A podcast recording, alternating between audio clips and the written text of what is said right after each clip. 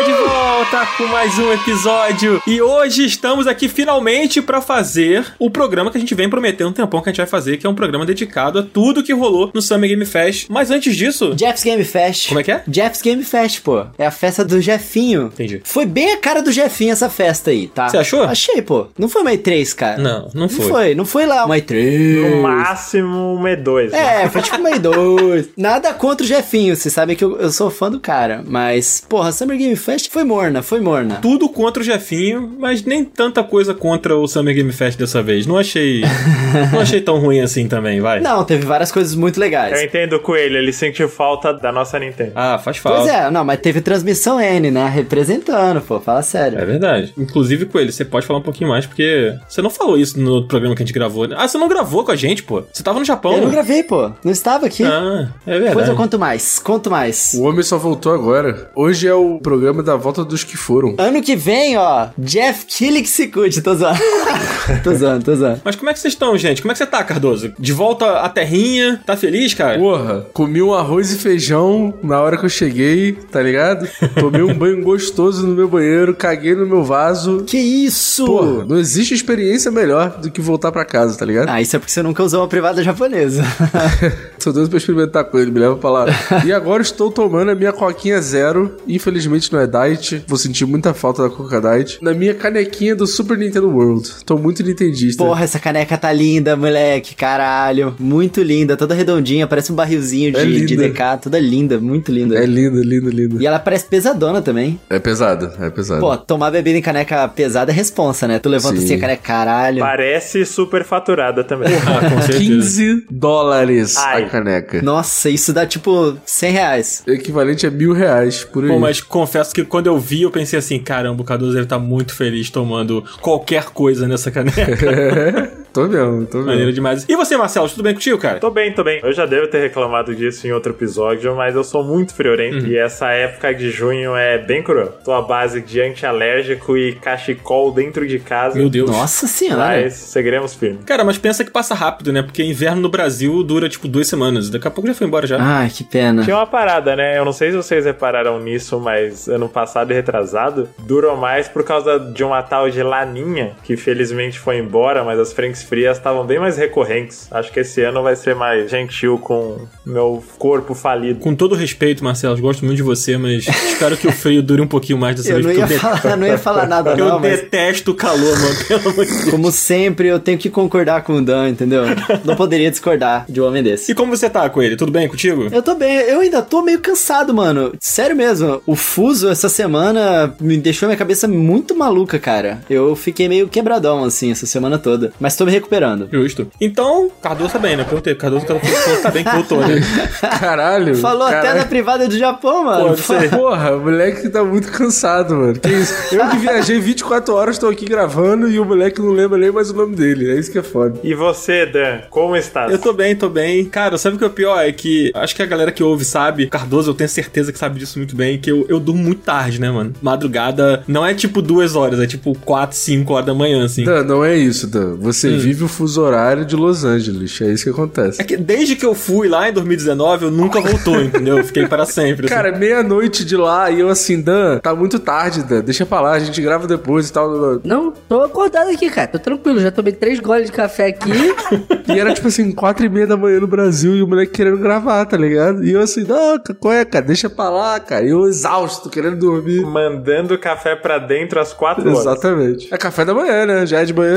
Caralho. Acho que a primeira gravação, cara, que a gente fez do plantão, inclusive, todo o feedback aí da galera que tá ouvindo é muito bem-vindo, gente. Comentem. A gente agora tem comentário no Spotify, deixa um comentário aí se vocês curtiram, se vocês acharam legal a cobertura. Mas eu me lembro que na primeira gravação o Cardoso falou assim: Cardoso se tocou, né? Que tipo, que ele ia chegar em casa num horário que ia estar muito tarde aqui no Brasil. Então ele mandou uma mensagem pra mim assim: Cara, e se a gente fizesse um formato diferente? Tipo, sei lá, você grava umas perguntas e aí eu respondo, mas tipo, você grava aí, manda e depois eu gravo. Aí eu, não, cara, vamos fazer na moral, vai ficar legal, não sei o que. Não, pô, que eu vou chegar tarde, não sei o que. Eu, não, cara, relaxa, vamos fazer, não sei o que. Cardoso, tipo, na verdade, ele tava preocupado, porque, porra, a gente ia acabar de gravar lá pras quatro e meia da manhã, né, no primeiro dia. Mas aí, ô Cardoso, isso tudo porque eu tava voltando a dormir mais cedo, Cardoso. Olha só que coisa. Ah. Eu tava, tipo, começando a dormir, tipo... Pô, 6 horas da manhã é cedo, né, pô? Dependendo do ponto de vista, né?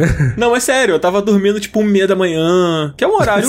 cedo. É um, é um horário ok, vai. Pra quem tá acostumado a dormir, tipo, depois das três, Pô. uma e meia, tá suave, né não, Marcelo? Cada meia hora é vitória. Quando você tá nessa situação, cada meia hora que você adianta de sono, se você converte isso pra meia hora a mais do despertador de manhã, você vê o quanto vale ouro. Sim, vale muito. Isso é verdade. Vale muito. Eu tava conseguindo, mas aí desregulou tudo. Voltei a dormir tarde, então é isso. Eu adorei esse comentário que foi nas entrelinhas do Dan falando. Minha vida tava voltando aos eixos, mas você arruinou tudo, cara.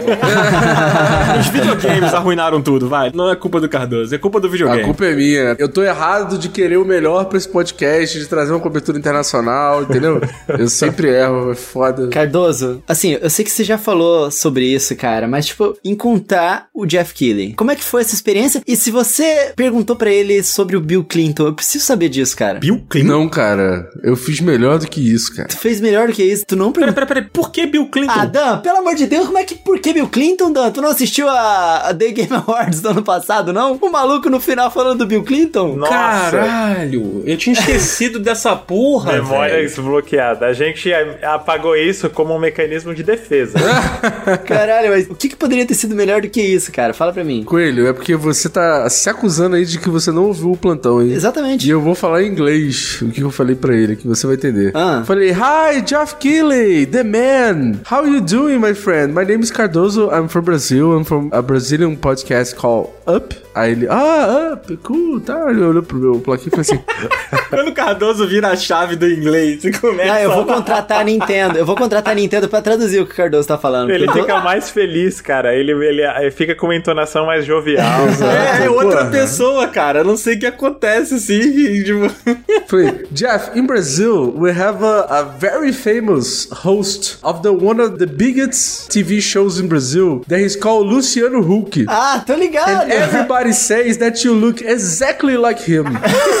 Do you want me to show you a picture? Aí ele falou, yeah, sure. Aí eu mostrei pra ele a foto do Luciano Huck. Aí ele riu. Só que eu senti que ele riu, num, tipo assim, meio, meio sem graça, assim.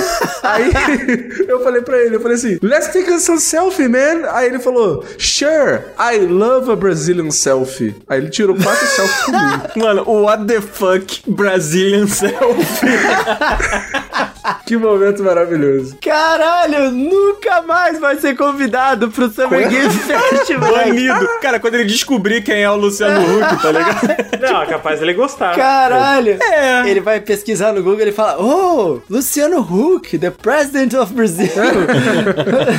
Cara, eu tenho certeza que eu entrei pra lista mais bizarra do Summer Game Fest agora. Não, ele vai jogar na busca, vai puxar a capivara legal, vai falar He's the Angelica's husband. Aí fudeu, aí, Aí, realmente. Angelica sings the Digimon Team on Brazil. É, aí, ó, tá vendo? Moleque, ele nunca vai achar o Luciano Huck, porque ele vai escrever Hulk dos Avengers, eu tenho certeza. É claro que ele acha, certeza. mano. Que isso, cara. Acha assim, acha assim. Não, não, Luciano. Cara, ele vai postar uma foto dele no pesquisa Google e vai esperar que o resultado chegue. É verdade. É isso que vai acontecer. A gente reveza, vamos fazer assim? Esse ano foi o Cardoso, e aí a gente põe um membro por ano até os cinco serem banidos. Exato. E cada ano a gente faz um insulto melhor do que o do ano anterior, entendeu? A gente vai Exato. pesquisando. Não, cara, tem que ser sempre o Luciano Huck pra poder fixar isso na cabeça dele, cara. Ele nunca vai esquecer, mano. Mas a próxima vez que a gente falar, se ele já tiver pesquisado, né? Quando falar assim, ah, up, ele vai falar, não diga mais nada. E aí ele vai, tipo, do nada construir uma casa voadora com balões pra gente poder gravar o nosso podcast dentro. I'm sabe? not Exato. Hook. E detalhe, o Phil Spencer com certeza já sabia quem eu era, porque na hora que eu fui tirar uma foto com o Phil Spencer, ele fez uma cara de desgosto inacreditável, mano. Caralho, como assim, Você mano? viu essa porra, Coelho? Não. Cara, o Coelho não vê nada. O Coelho odeia o Up, né? O Up Eu é vi bloqueado. nada, eu não vi nada, eu não Coelho participei da internet essa em todas semana. as redes sociais, tá ligado? É, ele deu um follow todo mundo, no up, na gente. Moleque, não, essa semana eu postei o mínimo possível e fiquei o mais longe possível, até porque Não. eu tava morrendo de saudade do meu filho. Coelho, Ah. olha, olha o link que eu acabei de mandar lá no grupo. Olha a cara do Phil Spencer de desprezo pela minha pessoa. Mano, e eu não tava fedendo, eu verifiquei depois. Né? Eu vi essa porra, eu comentei essa postagem, caralho. Mano, olha a cara dele, mano. Tipo assim, caralho, pelo amor de Deus, mano. o Phil Spencer tava se esforçando muito pra sorrir nessa foto, mano. O que eu mais adorei, ó, eu vou requentar a piada já que o Coelho não ouviu o plantão. o que eu mais adorei nessa história toda foi ele falar I love a Brazilian selfie. Eu, eu não dormi depois dessa gravação, porque eu fiquei pensando, cara, qual é a diferença? O que, que o brasileiro faz na selfie que, que causa essa impressão lá fora? Caralho, não, não é possível que Phil Spencer também tenha falado que ele ama Brazilian Selfie. Não, ele não, falou Que nada. porra é uma Brazilian Selfie? É tipo uma Brazilian Wax, que é famoso lá do exterior. Não, cara, ele só chegou e falou, Sure, I love a Brazilian selfie. E ele falou, Love a Brazilian selfie. E detalhe, a gente falou, vamos fazer um programa curto. E a gente tá 13 minutos desvirtuando completamente o Não, assunto. estamos né? falando sobre a Summer Game Fest. É, Starboy não pode reclamar. É, pô. Aí, Não pode. escuta só, estava eu lá na Summer Game Fest. aí teve a apresentação do Alan Wake 2, que o Sun Lake entrou no palco e pá. tá- E aí tô eu lá sentado na plateia, achando da hora e tal, sei lá. E aí, mané, do nada, duas cadeiras da minha frente parece Sun Lake. E senta. Duas cadeiras da minha frente. Aí eu falei, pô, fudeu, eu vou ter que tirar uma foto com o Sun, Pô, tá eu tô procurando quem é Sun Lake, eu só tô encontrando, tipo, Que um lago. isso, cara. Sam Lake é o Max Payne, cara. Ah, porra, eu toda vez esqueço o nome desse maluco. Tá, beleza. Agora eu lembrei. Aí, mano, eu consegui tirar uma foto com o Sun Lake, cara. E ele fez a cara do Max Payne pra tirar foto comigo. Eu vi, moleque, essa foto tá linda. A lógica é reversa. O Max Payne fez a cara dele pra participar do jogo. Exato. E detalhe, o Phil Spencer fez a cara dele quando ele descobriu que a compra dele da Activision Blizzard tá sendo bloqueada. Foi tirar foto comigo. O cara me odeia, mano. O cara me odeia. Eu fiquei muito chateado, mano. Ele não te odeia, não, cara. Supera isso, cara. Não, e detalhe, o mais engraçado é que, tipo assim, ele tava normal. Ele tava normal. E aí, quando eu apontei a câmera, ele fez exatamente essa cara. e aí, tipo assim, por um milésimo de segundo, enquanto eu clicava a foto, eu pensei, será que eu pergunto pra ele se eu tô fedendo? Será que eu pergunto pra ele se ele não gosta de brasileiros? Ou se ele não gosta de foto? Qual que é a questão? E aí eu só tirei a foto e fui embora. Lógico. Ah, mano, eu não achei. Ele Pô, tá tu não achou com ele? Olha essa cara, mano. Pelo amor de Deus, cara. Não, todo mundo tem que entrar no perfil do Up. Segue o Up lá no Twitter e vê essa foto. Aí depois vocês comentam aqui no episódio, por favor. Vale a pena. Eu o prometo que eu vale a acho, gente, é que a indústria de videogames acabou com a alegria de Phil Spencer. É verdade. Isso aí é, é o máximo que ele consegue sorrir, mano. Ele tá tentando ali, com toda a força do corpo dele. Ele devia estar todo suado, sabe? Fazendo força, assim, pra conseguir sorrir, sabe? E aí foi isso que saiu. Aí, mas eu vou te falar, Ah. a Xbox foi muito maneira nessa Summer Game Fest, assim, não só na, na apresentação lá, que a gente vai falar dela, mas eu vi o rolê da galera que foi junto com o Xbox. Parece ter sido mó good vibes, assim, uma parada muito da hora, mano. Sério mesmo. Coelho, eu tenho coisas pra revelar sobre o evento do Xbox, mas vamos Não chegar lá. acredito. Mas é coisas boas? Por favor. Coisas boas pra mim, pra Xbox nem Ah, tanto. ih. Mas eu vou chegar lá, vou chegar lá. É o tipo de fofoca que a gente gosta. Exato. Vamos, vamos esperar lá. Vou puxar o tururu então, pode? Vai lá. Antes de você puxar o tururu, Coelho. Cara, fudeu. Não, eu só quero fazer aqui um, um esclarecimento pra nossa audiência, que é o seguinte: a gente ficou devendo um, um o plantão, mas a gente teve problemas técnicos, a gente falou isso no Twitter. Mas pra quem não segue o Twitter e estranhou que a gente não fez um último plantão, é porque no último dia do Cardoso lá nos Estados Unidos, né, Cardoso? A gente gravou o programa, Aham. só que deu um problema no áudio e aí o Cardoso tava muito correndo e não conseguimos gravar de novo. Então, esse aqui está sendo oficialmente o último programa do Summer Game Fest, né? Sim. Já seria de qualquer jeito, mas a gente teria feito um último U plantão, que seria falando sobre a Ubisoft e tudo mais. Então, acabou que não rolou, aí o timing passou, a gente não conseguiu gravar, então é isso aí pra quem ficou esperando. É, né? e aí eu vou comentar um pouco as coisas que eu falei naquele programa e nesse programa aqui com áudio melhor e tal. Então, vamos falar, fiquem tranquilos. Vamos Então é nessa. Não tivemos o, o último. Esse aqui é o último, na verdade, né? Mas ao mesmo tempo é o primeiro episódio do restante das suas vidas. Aproveita. Exatamente. Boa, Marcelo, isso Ô aí. Dan, sabe o que você tinha que falar? Você tinha que falar Ah. que a gente teve problemas técnicos e tal, mas se você quiser ouvir, vai ter que assinar o Up por 5 reais lá no catarse.me barra Up. Galera, não se esqueçam, hein? Vocês podem apoiar a gente com cincão. E eu já falei isso agora logo. E é Não, e isso. Detalhe, o sem pauta desse mês vai ter histórias de viagens minha e sua, hein? Então vai ser aí um sem pauta especial. Não, pior que vai ser muito bom, moleque. Eu até falei isso, né? Tava ansioso pra gravar um sem pauta. Com certeza. Bom demais, então vamos nessa, Coelho? Vamos nessa então. Vamos entrar nas conferências, né, agora? Depois de sei lá quanto tempo gravando. Vamos nessa então. Desculpa, ô Starboy, peço perdão. Vamos lá, Zabu, por favor, chama pra gente o tururu. Incrível. Só pra quem lembra, só pros fortes. Perfeito. Não vou nem falar o que, que É é. um disc up isso aí. É um disc up, exatamente.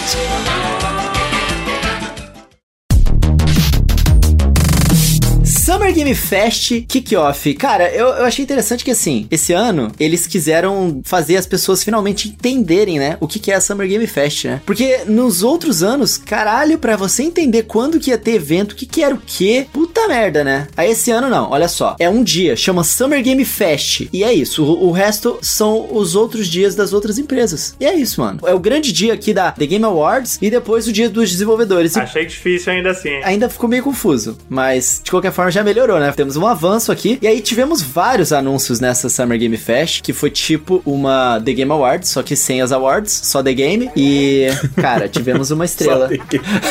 tivemos uma estrela nesse dia, que eu acho que todo mundo tem que concordar. Nicolas Cage? Porra, Nicolas Cage é a estrela de todos os dias. Não era bem ele que eu tinha em mente, mas. Foi a Não. estrela que entrou. É a única estrela possível, assim. Eu não sei Exato. vocês, mas. que se dane os videogames, gente. É o Nicolas Cage, sabe? Cara, eu vi isso ao vivo, cara. Putz, que inveja, cara. Parem tudo, Que inveja. parem tudo. O homem tem uma presença, uma retórica, né? Fiquei impressionado. Porra, ele pintando aquele cabelo dele com a mesma cor que o Silvio Santos pinto dele foi incrível, né? Moleque, eu queria muito que fosse o jogo que ele tivesse entrando fosse Cyberpunk, cara. Imagina Nicolas Cage e Keanu Reeves. Não ia dar, mano. Seria ia ser tipo, incrível. o melhor Eu jogo. queria que fosse Death Stranding 2. Vocês viram que o Nicolas Cage, a primeira coisa que ele fez depois que ele saiu de lá foi visitar a Kojima Productions, né? Porque é assim, você fica amigo do Geoff Keighley, consequentemente você é amigo do Kojima. É, tipo, é igual marido e mulher, né? Você vai visitar a casa de um, os dois moram juntos, né? Então, não tem como. Cara, eu, eu nunca vou esquecer o, Geoff Keighley indo no tweet da Konami perguntando quem está desenvolvendo esse remake do Metal Gear Solid 3. Foi cobrar a ex do boy. É, mano. Caralho. Ah, é? Vocês vão fazer um Metal Gear aí sem o Kojiminha? É isso mesmo? Então faz aí então. Tipo isso, né? Gente, só uma coisa. O Cardoso falou que o Nicolas Cage tá pintando o cabelo igual do Silvio Santos. Aí eu escrevi aqui Nicolas Cage no Google e eu achei uma foto que ele tá a cara do Silvio Santos. Eu vou mandar aqui no Tô te grupo. falando, o cara, que que ele- tá acontecendo? Pra quem não sabe, o Nicolas Cage tá fazendo um documentário sobre a vida do Silvio Santos em que ele vai interpretar o próprio Silvio Entendi, Santos. entendi. Cara, vindo dele, nunca dá pra saber o que é meme ou não. É Pô, verdade. por favor, né, Dan? Essa foto que você mandou aí, cara do Silvio Santos, mas o Silvio Santos mais badass, Ah, sim, estiloso lógico. que já existiu, né? Até porque o Silvio Santos hoje ele já tá numa câmera criogênica e ninguém quer falar, né? Não, eles, eles programaram o robô pra se comportar igual ele em eventos sociais, só que tá muito mal feito. É, é verdade. Tem, tem algum problema aí com essa IA. Mas olha só, vamos só dar uma explicadinha rápida aqui. A gente vai passar pelas conferências que rolaram durante o período do Summer Game Fest, né? A gente vai começar agora com. Já começamos, né? Com o Kickoff. Depois tem o Day of the Devs, Devolver, Tribeca, Wholesome Games, Xbox, Ubisoft e a gente encerra com a Capcom. E aí a gente vai dar uma passada, assim, no- nos anúncios, mas a gente separou aqui destaques, né, Cardoso? Cada um separou os seus highlights, assim, de cada uma dessas conferências e a gente vai entrar né, no que a gente mais gostou, né? Exatamente, senão a gente vai fazer um programa de 5 horas e meia e aí a gente não vai poder fazer programa no mês porque a gente não vai ter mais dinheiro pra pagar os abusetas. Então, é isso. Se vocês querem programas de 3 horas de duração, apoiem o Up lá no Catarse, entendeu? Quem sabe a gente consegue fazer uns programas de 3 horas de duração, mas por enquanto não tá dando. Vamos fazer uma taia no Catarse? Tipo assim, a partir desse momento, nossos programas podem ter até X horas de duração? É uma boa, é uma boa pro futuro breve aí, né? Mas vamos lá, onde a gente parou? A estrela, Ah. a estrela. A estrela está falando do Nicolas Cage, mas o Summer Game Fest começou com Prince of Persia, né, cara? O The Last Crown, o novo Prince of Persia aí, que eu acho que foi uma surpresa legal. E inclusive o Coelho separou como foi o destaque do Coelho, né, Coelho? Pra mim foi a estrela. Esse anúncio foi lindo, mano. Não esperava. Já falei aqui no Up que eu sou fã pra caralho de Prince of Persia, eu gosto muito. Já falei que eu fiquei feliz que eles reiniciaram o projeto de remake do Prince of Persia Sands of Time, né? Porque Precisava reiniciar, né? é, eu achava que era uma demonstração de respeito com projetos. E eu acho que ele merece mesmo. Só que eu achei que eu fosse ficar sem ver Prince of Persia pra sempre, igual a gente já não vê há muito tempo mesmo. Só que eles não apenas voltaram com Prince of Persia, eles voltaram com Prince of Persia de uma forma que não era. Ah, foi meio flopado o último jogo, vai. Qual foi o último jogo mesmo? Aquele de 360 lá, mano. Não, não Ah, colou. é. Cara, acho que as pessoas lembram mais do filme do que desse jogo. E o filme já flopou. Pois é, mas assim, eles voltaram de um jeito muito foda, mas eu acho que a gente tem que entrar um pouco mais sobre isso na Ubisoft, mano. Beleza. Sim. Lá na Ubisoft, acho que eu e o Marcelo separamos o Prince of Persia, então a gente deixa pra quando a gente chegar no Ubisoft. Então, vamos falar do Sonic? Porra, era essa estrela que eu tava tentando o tempo todo falar, moleque. Ah, entendi. E aí? que, que foi, Cardoso? E aí o que? Cobrando ideia. Tipo, tá, e aí? Que estrela é essa? Tá, e aí, esse Sonic aí, qual que é? Fala aí. Esse seu e aí não foi de quem tá interessado em saber o que a gente achou, não. Cara, eu até joguei o Sonic, cara. O que, que vocês estão falando, É, cara? mas você ter jogado não quer dizer nada. Eu joguei Cyberpunk 2077 e isso aí não quer dizer nada também, né? eu só tô ouvindo falar de dois jogos bons. Cara, então vou falar, então vou falar. Vai, vai, fala aí, Coelho. A gente já falou um pouquinho sobre o Sonic no plantão. Quero saber de você, diz aí. Porra, eu achei muito lindo esse Sonic, mano. Tá bonito, Eu né? achei muito lindo. Ele tá muito bonito. Eu não sei se vocês viram. Instintivamente a gente olha pra uma parada e a gente começa a achar ela boa e a gente não sabe exatamente por quê, né? A gente olhou, pô, bonito, parece bom o jogo e tal. Aí depois a gente começa a se aprofundar e ver que, porra, a física do jogo tá precisamente como a física que a gente gostava nos antigos, né? Eles trouxeram a física do novo jogo baseada completamente na física do Sonic Stop. Aliás, vale um, um bom adendo aí. A coisa fechou um ciclo perfeito, né? Porque os fãs de Sonic fizeram vários fangames e depois eles foram chamados pra contribuir com o Sonic Mania e eles emularam essa física perfeitamente e agora a SEGA tá se baseando em Sonic Mania pra fazer Sonic Superstar. É, A Terra plana Pra capota. tu ver. E eles falaram que outro grande pedido, né, era que, porra, gente, estamos cansados de ver as mesmas fases, né, toda vez. E dessa vez eles prometeram que vai ser totalmente novo, né? Sem repetição. Cara, inclusive, pegando carona nisso, Coelho, o Naoto Oshima, né, que é o, o designer do Sonic, né, que volta a trabalhar agora com o Sonic. Sonic Adventure acho que é o último, né, que ele trabalhou. Ele falou que Green Hill não volta mais pra Sonic. Caralho! É, palavras duras, palavras fortes, declaração forte aí de que Green Hill e Chemical Plant não voltam mais. Pô, mas já deu, né, gente? É, porque, por exemplo, o Sonic Generations, né, que era um jogo que trazia toda uma nostalgia, botava o Sonic em side-scrolling novamente, em algumas fases, né, não no jogo todo. A primeira fase que você jogava nele era exatamente Green Hill, pra poder pegar na nostalgia mesmo, né. E eu acho que eles entenderam que o fato de você estar botando o Sonic em 2D, beleza, atualizado, tudo mais, mas side-scrolling, nos moldes clássicos, já é nostalgia o suficiente. Você não precisa botar a Green Hill ali, sabe? Uhum. Que Green Hill volta sempre, né, cara? Tipo, tá em todos os jogos Sonic de- de side-scrolling. Então eu acho que foi uma declaração interessante, assim. Eu acho que mostra que eles estão olhando pra frente mesmo, sabe? Cara, eu gostei muito do que a gente viu. O Cardoso falou um pouco da experiência dele jogando o jogo, né? No nosso U Plantão. Quem quiser ouvir, a gente fez um U Plantão que é Jogamos Sonic Superstars. Então lá tem um pouco as impressões do Cardoso da gameplay. Mas eu tô muito curioso pra ver o co-op, cara. Porque ele vai ter cooperativo pra quatro pessoas ao mesmo tempo, mano. Tô curioso pra saber como isso vai funcionar. Isso é muito doido. Pô, e na velocidade de Sonic, eu imagino uma coisa bem bagunçada, né? Será que vai funcionar? Quem testou achou muito massa, assim, né? Só que quando eu, eu pensei no conceito pela primeira vez, que eu já acho, sendo bem sincero, em quatro pessoas, até New Super Mario Bros. eu acho uma zona. Imagina Sonic, com todo mundo correndo na loucura da velocidade. É, confesso que tô intrigado. O que não é ruim, a bagunça é, é bem-vinda. Eu fiquei curioso. É, faz parte da É. festa, né? Bom, o Sonic Superstars foi o destaque que eu separei aqui da lista, né? Acabou foi ele que puxou um pouquinho pra falar do início, mas ele foi o meu destaque porque acho que não preciso explicar o quanto eu gosto de Sonic, porque eu falo sempre aqui, mas eu acho que o Sonic tá passando por uma fase muito boa. É, sim, muito bom, mano. É, porque os filmes são muito legais. O desenho da Netflix, não sei se vocês assistiram, o Prime, é muito legal. Eu assisti um pouquinho com o Coelhinho. Imagino que o seu filho goste, né? Porque ele gosta de Sonic. Ele adorou. Puta merda, ele gostou muito. Pô, o mesmo. desenho é lindo, cara. É um desenho muito bonito, muito bem feitinho. Eu achei bem legal. Eu gosto dos filmes. Eu gostei muito do Sonic Frontiers, que eu sei que é divisivo, mas é um jogo que, na minha opinião, é muito promissor, assim. Pô, ele é muito bom. Esse desenho do Sonic não é aquele que tem o cachecol e o Knuckles bombado. Não, esse aí é o. Acho que é o Sonic Boom, né? Sonic Boom, exato. Tem na Netflix também, se eu não me engano. É. Esse novo Prime é produzido pela Netflix. Esse do cachecol eu tive grande resistência. O Prime, eu vou até dar uma pesquisada aqui, fiquei curioso. Pô, dá uma olhadinha, cara. Tá legal, a dublagem tá maneira, o desenho tá bem bacana. Então eu acho que o Sonic tá passando por uma fase muito boa e eu acho que eles pegaram o momento certo pra botar um, um jogo como esse, sabe? Tipo, o personagem voltou a estar em alta, como há muito tempo não estava, sabe? É um acerto muito grande, na minha opinião, e, pô, o zo- o jogo parece estar muito legal. Perdeu a headline ainda. Hum. Sonic está passando por uma fase muito boa e essa fase não é Green Hill. muito bom. E, e começou bem, né? A Summer Game Fest com o Sonicinho, assim, no primeiro dia e tal. Deixou um gostinho positivo do que viria aí pela frente, assim. E foi uma surpresa, né, Coelho? Foi uma surpresa porque a gente não esperava que a SEGA finalmente fosse fazer o que a gente tá pedindo há uns 10 anos, né? A gente não, né? Os fãs de Sonic, mas é porque eu sou um fã meio recente de Sonic. Só uma curiosidade sobre o Sonic Superstars é que ele tá sendo desenvolvido pela Arzest. Não sei se é assim que pronuncia. Como é que é? Arzest. Arzest. Arzest. Arzest. Arzest. Como é que é? Não entendi ainda. Arzest.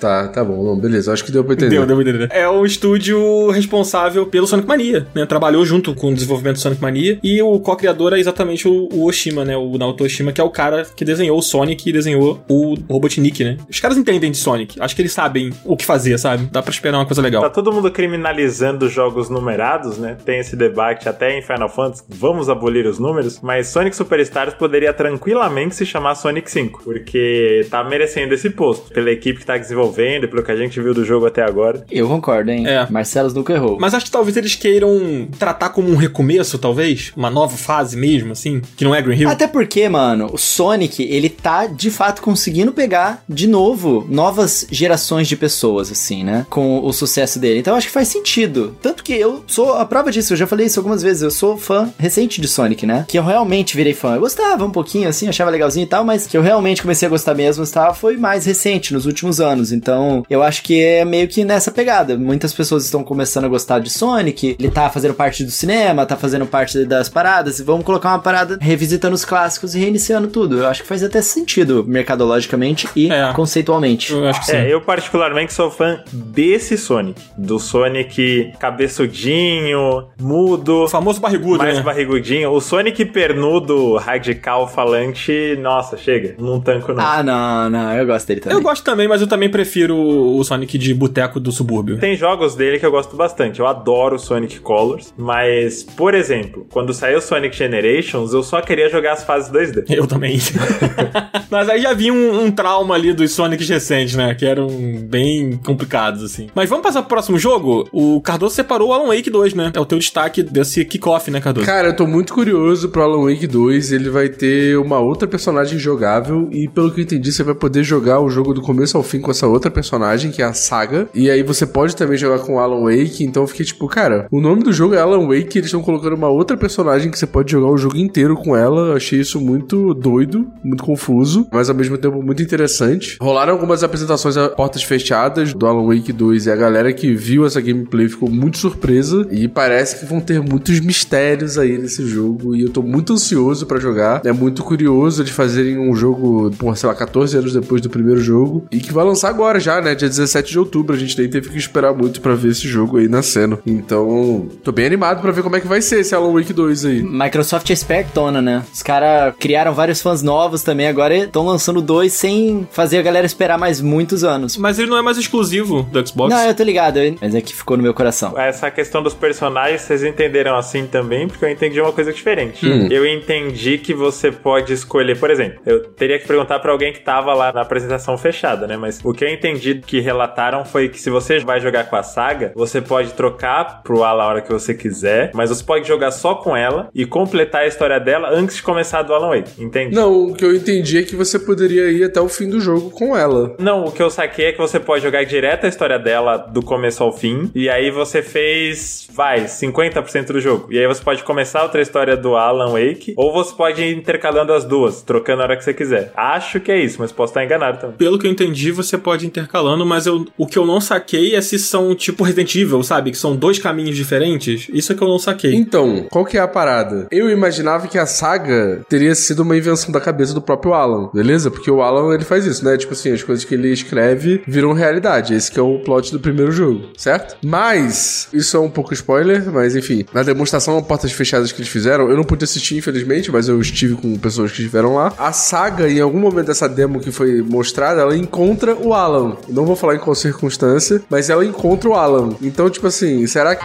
Fiquei confuso, entendeu? Hum, então eis o mistério aí, né? Exatamente. Que o mistério do primeiro jogo é tipo o que é real e o que não é. Pelo menos eu me lembro, eu não joguei o, essa remasterização, joguei na época no 360. Eu me lembro que muito do que acontecia, eu ficava muito com a sensação de que era uma fantasia, sabe? O que tava rolando, até onde aquilo era verdade e o que não era. E aí depois você vai entendendo, assim. Eu, me lembro que isso me pegou muito na época, assim. Hoje eu não sei se bate esse mesmo feeling nas pessoas, sabe? Mas sei lá, tô intrigado pro 2, mas eu acho que eu não vou tancar o 2, mano. Ele tá puxando muito mais pro terror do que o primeiro, assim. E eu não sou muito do terror. Mas o primeiro já era muito assustador, né? Eu não acho. Não? Eu não acho, não. É assim, ele tem seus momentos escuro e o caralho. Ele tem um suspense e tal, mas ele não é terror, sabe? É uma pegada meio Twin Peaks, né? Pra caralho. Ele é mais desconcertante. Ele tá mais pra Resident Evil do que pra Silent Hill, sabe? E eu acho que o Alan Wake 2, pelas imagens, pelos trailers, ele tá mais pra Silent Hill, sabe? Assim, é, é uma comparação meio porca aqui, mas eh, deu pra entender? Assim, tipo. Sim, sim, mas tem um lance também que, tipo, que eu achei legal, é que parece que as campanhas vão ter um clima diferente uma da outra, assim. A campanha da saga, por exemplo, vai ser uma campanha inspirada em episódios, tipo, de séries de FBI, do Seven.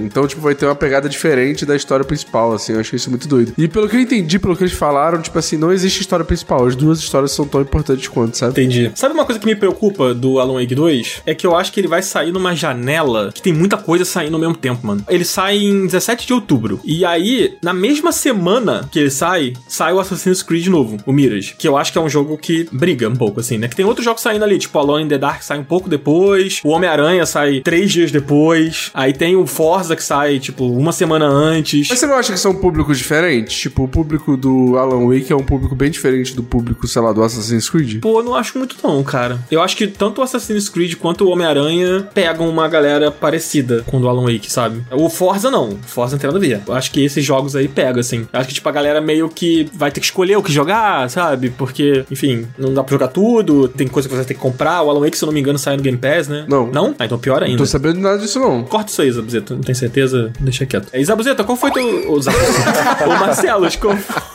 qual foi o teu destaque do kickoff? Cara, a gente tá falando, tipo, games, muito legal games, assim. Só que pensando no evento em si, da apresentação que o Geoff Keighley montou no palco, no teatro e tal, Cardoso pode até falar melhor que ele tava lá, mas a impressão que eu tive assistindo foi que ele ainda não chegou lá, sabe? O ritmo do evento ainda é meio maluco. Pra quem tá vendo por streaming, ele faz o corte pro comercial fingindo que ainda são novidades do momento. Você nunca sabe qual é a hora de ir no banheiro, de pegar um café, porque de repente você tá numa propaganda. Mas o meu destaque, que eu diria um destaque negativo, assim, pensando no contexto que a gente tá hoje da indústria, né, em como tá se falando sobre inclusão, diversidade, etc. Cara, eu achei incrível que o Joff em 2023 conseguiu fazer um evento de duas fucking horas sem colocar nenhuma mulher no palco. Ele chamou, não lembro o nome da pessoa, né? Chamou um representante pra falar da Insomniac de Spider-Man, tinha o incrível Nicolas Cage, teve Sam Lake, claro, mas de todas as pessoas que ele falou, ninguém, nem pra apresentar, nem pra comentar sobre um jogo, nenhuma mulher subiu. Não me lembro de nenhuma pessoa racializada também, né? E pô, eu passo muito tempo com a Nanda, né? E a Nanda é uma pessoa que não é dos games. Então eu acabo ganhando essa perspectiva de um olhar, entre aspas, de fora. Que às vezes tem coisas que a gente tá tão viciado que a gente tá acostumado que pra gente de fora é estranho. Ô, Marcelo, a Nanda é a senhora Vinícius, né? É, ou eu sou o senhor Ananda. Na, na real, nós dois temos o sobrenome Oliveira. né? Ah, entendi. Assim como metade do país. Então, É, explica pra galera que ainda não sabe quem é a Nanda e tal, só pra dar contexto. Ananda é, é minha prometida. Agora, agora tá marcado. É um nome fácil também, né? Marcelos e Ananda são dois nomes, eu acho, bastante incomuns. Não sei se vocês. É a Nanda. Não é Nanda de Fernanda, é Ananda. O nome dela é Ananda. É tipo Amanda, Ah, só que com tá. ele. É porque você fala a Nanda, eu estava com a Nanda, e não tipo a Ananda. Não, é a Ah, tá, Ananda. entendi. Tá.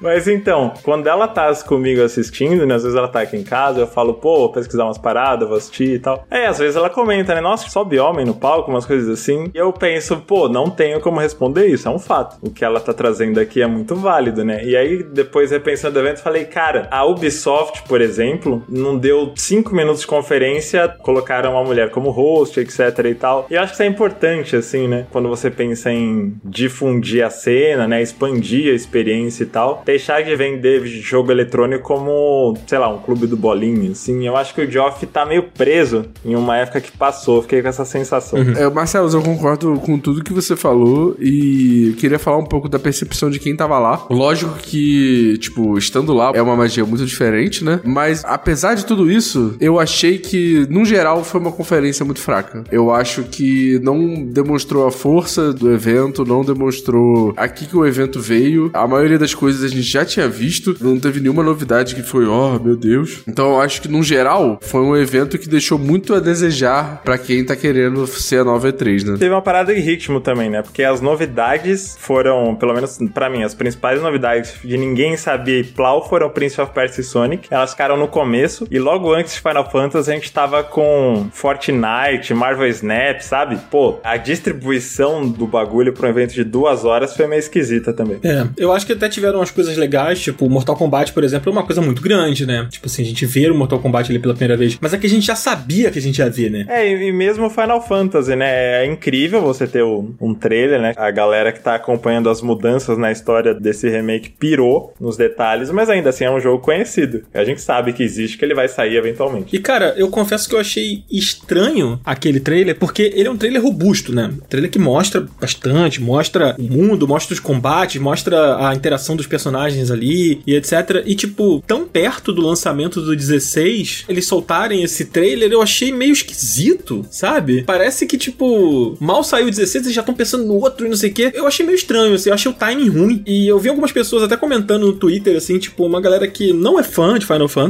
que não manja muito da franquia. Tipo, tá, peraí, esse aí vai sair agora? Ou esse aí vai sair depois? Esse aí é a continuação do outro? O 16 entra onde? Sabe? Tipo, rola uma confusão, assim, de tipo, tá, soltou esse trailer agora e, e ele tá falando do que exatamente? Onde entra esse Final Fantasy né, na parada, sabe? O que vai sair daqui a, sei lá, 10 dias, sabe? Eu achei meio estranho, assim. É um jogo gigante, mas o Geoff vendeu como se ele tivesse uma bomba que ia abalar as estruturas da indústria do entretenimento. O cara é um showman, mano. Tudo que ele fala é uma grande bomba bombástica. É, É verdade. os rumores eram verdade, você não perde por esperar. Tipo, porra. É, tipo, porra, sei lá, achei que fosse meter um Castlevania agora. E sem contar que ele tá tentando construir uma parada. Ele quer que o evento seja importante, ele quer que as pessoas prestem atenção nele, na Summer Game Fest. Então ele faz isso pra as pessoas verem mesmo, mano, e falarem sobre a Summer Game Fest, e aí ano que vem ele conseguir de fato essas bombas. É. Que ele quer muito, entendeu? Mas eu acho que a gente tá dando meio que nosso feedback geral, assim, do evento, mas eu acho que dessa vez ele se aproximou mais do que ele quer, tá ligado? Sim. Que é um evento com a galera lá, com aquele clima. Cardoso falou muito isso no plantão, né? Que tipo, tem o clima da galera tá reunida lá em Los Angeles, experimentando os jogos, os devs e não sei o quê. Eu acho que isso ele conseguiu acertar, assim, sabe? Que é trazer um pouco daquele clima, É, assim. pois é, já tem alguns anos, né? É uma construção, mano. É. E vai continuar Acho que ele crescendo. foi a pessoa que conseguiu organizar os testes em loco pós-pandemia melhor, né? Sim, Pois é. é verdade. E, mano, tem outra coisa. Tá ficando velho já esse rolê de chamar a Summer Game Fest de não E3, né? Tipo, eu entendo, assim, nos primeiros anos a gente faz isso mesmo, porque não, não tem como, mano. Você tem que falar o que as pessoas estão procurando. As pessoas estão no Google escrevendo E3. Aí teve ano passado, aí teve esse ano. Ano que vem não vai precisar mais, né? Já cresceu o suficiente. Eu acho que ele tá conseguindo o objetivo dele. É, acho que sim. Vamos chamar de SGF, por favor? SGF é bom. Não esse ano, esse ano tudo bem. Ano que vem, vamos falar SGF. Ninguém vai falar esse GF. Não vai, não vai. Aí pode chamar só de Summer, sei lá, é ruim também. Eu chamo de Jeffinho Party. Jeff's Party. Cara, Domingão do Hulcão, pô. Acabou. É isso. Aí a gente falou do kickoff, daí no mesmo dia do kickoff rolou o Day of the Devs, que tiveram alguns jogos que rolaram lá. Dentre os jogos a gente separou aqui três destaques. Um deles o Cardoso e o Coelho separaram, que é o Viewfinder. Cardoso inclusive comentou bastante do Viewfinder no podcast que a gente fez do Plantão. Porra, mas esse é pica, moleque. Esse Viewfinder a gente já tava chamando atenção já há um tempo, né? E agora eles mostraram um pouco mais do jogo, deu pra entender um pouquinho melhor. Tá animado pra isso, Coelho? Porra, eu tô, mano. Eu gosto de uns puzzle meio loucão desse jeito, né? A gente chegou a comentar sobre ele aqui uma vez, comparando um pouquinho com a sensação que dá quando você joga Superliminal. Aham. A Márcia, eu sei que é muito louca com Superliminal e tal, também. Superliminal é genial, assim, e é de explodir a cabeça. E tem um outro jogo que também é meio maluco, não visualmente, assim, que faz os puzzles com uma doideira visual, mas por ser muito original também, fazer umas paradas muito diferentes que, sei lá, me lembra um pouquinho a sensação que o Viewfinder me passa, que é The Stanley Parable. O jogo em si não tem nada a ver, mas a sensação de um jogo indie que, sei lá, mano, faz uma parada que é de explodir a mente, muito doidamente, assim, é por isso que Viewfinder me chama muita atenção, porque eu gosto muito desses outros jogos. Ele faz eu achar que eu vou me sentir assim jogando ele, entendeu? Eu olhando ele de cara me lembra um pouquinho a vibe do The Witness. É verdade, É, eu, só que eu ia não falar. The. Witness, ele. Não sei se vocês jogaram, mas ele explode a sua cabeça de maneira mais sutil, assim. É, mais sutil. né? Ele não tem uma mecânica tão chamativa quanto a das fotos de Viewfinder, mas tem uns puzzles dentro de The Witness, tipo, jogado assim. Tipo, ó, tem isso aqui. Que a hora que você entende o que é, você fala, cara, como que eles programaram isso? Isso não faz nenhum sentido. É bizarro. É bizarro. É, proposital no design, né? Eles hardcoded as paradas, eu imagino. O Cardoso jogou, né? O Viewfinder. Joguei, joguei lá na Summer Game Fest, joguei do lado do desenvolvedor, assim. Foi uma experiência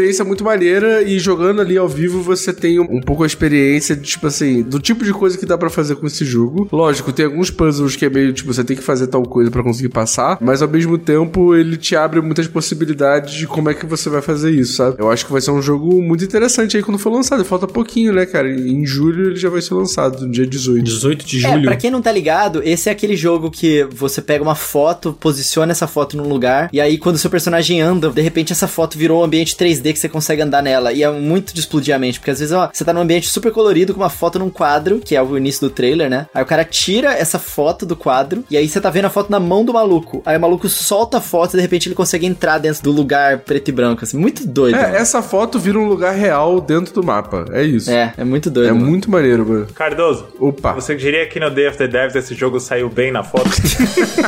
com certeza foi isso que aconteceu. Eu amo Marcelo. Ah, e detalhe, ele tem uma demo já disponível no PS5, hein? Pra quem quiser baixar, testar Olha aí. aí, moleque, não acredito. Não sabia, vou baixar. Bom demais. Marcelo, você separou o Hyperlight Breaker, é isso, né? Esse eu separei mais por curiosidade, né? Ele não foi um jogo que foi revelado lá, a gente já sabia que ele existia, Aham. mas ele é um jogo 3D de mundo aberto, no mesmo mundo de Hyper Light Drifter, que é um jogo que eu gosto bastante. É bom demais. Só que eles estão arriscando no 3D, né? Porque eles já se provaram muito na estética de pixel art. O Paul Drifter é lindíssimo. E aí eu tô curioso pra saber, porque eu não sei como se conecta com a história. Eu sei que ele se passa esteticamente, ele é muito próximo, né? O mundo é aquele mesmo. Mas acho que ele vai pra uma direção bem diferente, né? Eles realmente venderam como mundo aberto, de você ir explorando, aí indo atrás das missões livremente, assim. Eu coloquei aqui pra um jogo bom pra se ter no radar, principalmente pra quem já jogou o Drifter e quer saber o que o estúdio é capaz de fazer em outra parada, né? Que eu acho que é legal que eles não se acomodaram. Esse jogo poderia ser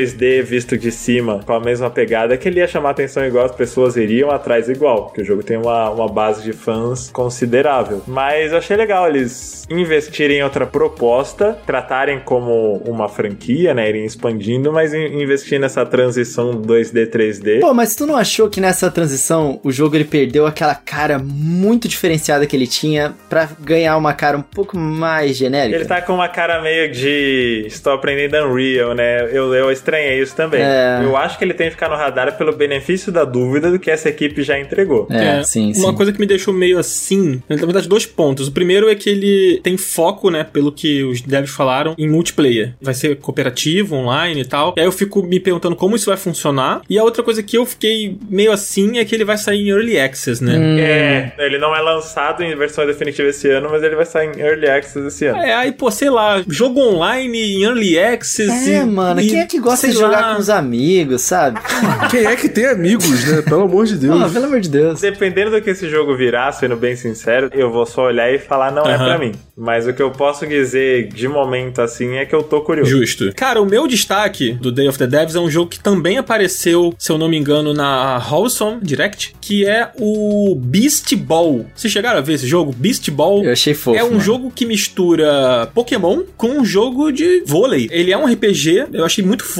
E, cara, ó, porque me anima. A equipe que tá trabalhando por trás desse jogo é a mesma equipe do Chicory, ou do Chicory, e do Wondersong, cara. O Wondersong é um jogo fantástico. Quem não jogou, É, o é, joga. é da hora. E eu tenho uma coisa pra falar também. O mesmo artista que fez o Dodgeball Academia também tá nesse jogo. Ah, Moleque, é isso. agora Exatamente. tudo faz sentido, mano. Maravilhoso, cara. É, tô muito animado pra esse jogo. Eu achei ele muito bonito. A arte dele, a direção de arte dele é muito legal. E, cara, o combate parece ser muito foda. Tipo, você vai capturando uns monstrinhos pra jogar vôlei com você. É muito aleatório, cara. Quando eu vi esse jogo, o que me bateu foi. Parece um misto de Cassette Beasts. Não sei se vocês viram esse. Vi, Sim. vi. Parece um misto de Cassette Beasts com Dodgeball Academia. E agora que você falou sobre o artista, eu falei: ah, Cassette Beasts é queimada, que virou vôlei, e aí a arte é igual também. Eu acho que esse ponto, mais essa parada do estúdio de Shikori e Wandersong, isso chama atenção, coloca no radar totalmente. Pois é, tô bem curioso, assim, tô, tô bem intrigado, tá na minha, na minha listinha já. Ele, por enquanto, não tá previsto pra sair em português, mas eu espero que tenha, e sabendo que vai ter o, o cara do Dodgeball. É o artista do, do, do Dodgeball, ou Cardoso? É, pelo que eu entendi, sim. O mesmo artista brasileiro, esqueci o nome dele. É o Ivan Freire? Isso! Aham. Ivan Freire é maravilhoso. Inclusive, se ele tá ouvindo esse episódio, um beijo pro você, Ivan. A gente se segue no Twitter. Eu fico muito feliz que ele me segue no Twitter. porque ele é um cara muito incrível. Então, é muito muito twitteiro, hein? Tu reclama do Hideo Kojima, mas tu faz igual, hein? Pô, o tuiteiro jogador. Exatamente. Ó, só pra galera pesquisar, não é Beast Ball, tipo, a bola da besta, não, que senão a galera vai começar a encontrar o bagulho de Pokémon lá. É Beast Ball, é uma palavra só. B-E-A-S-T-I-E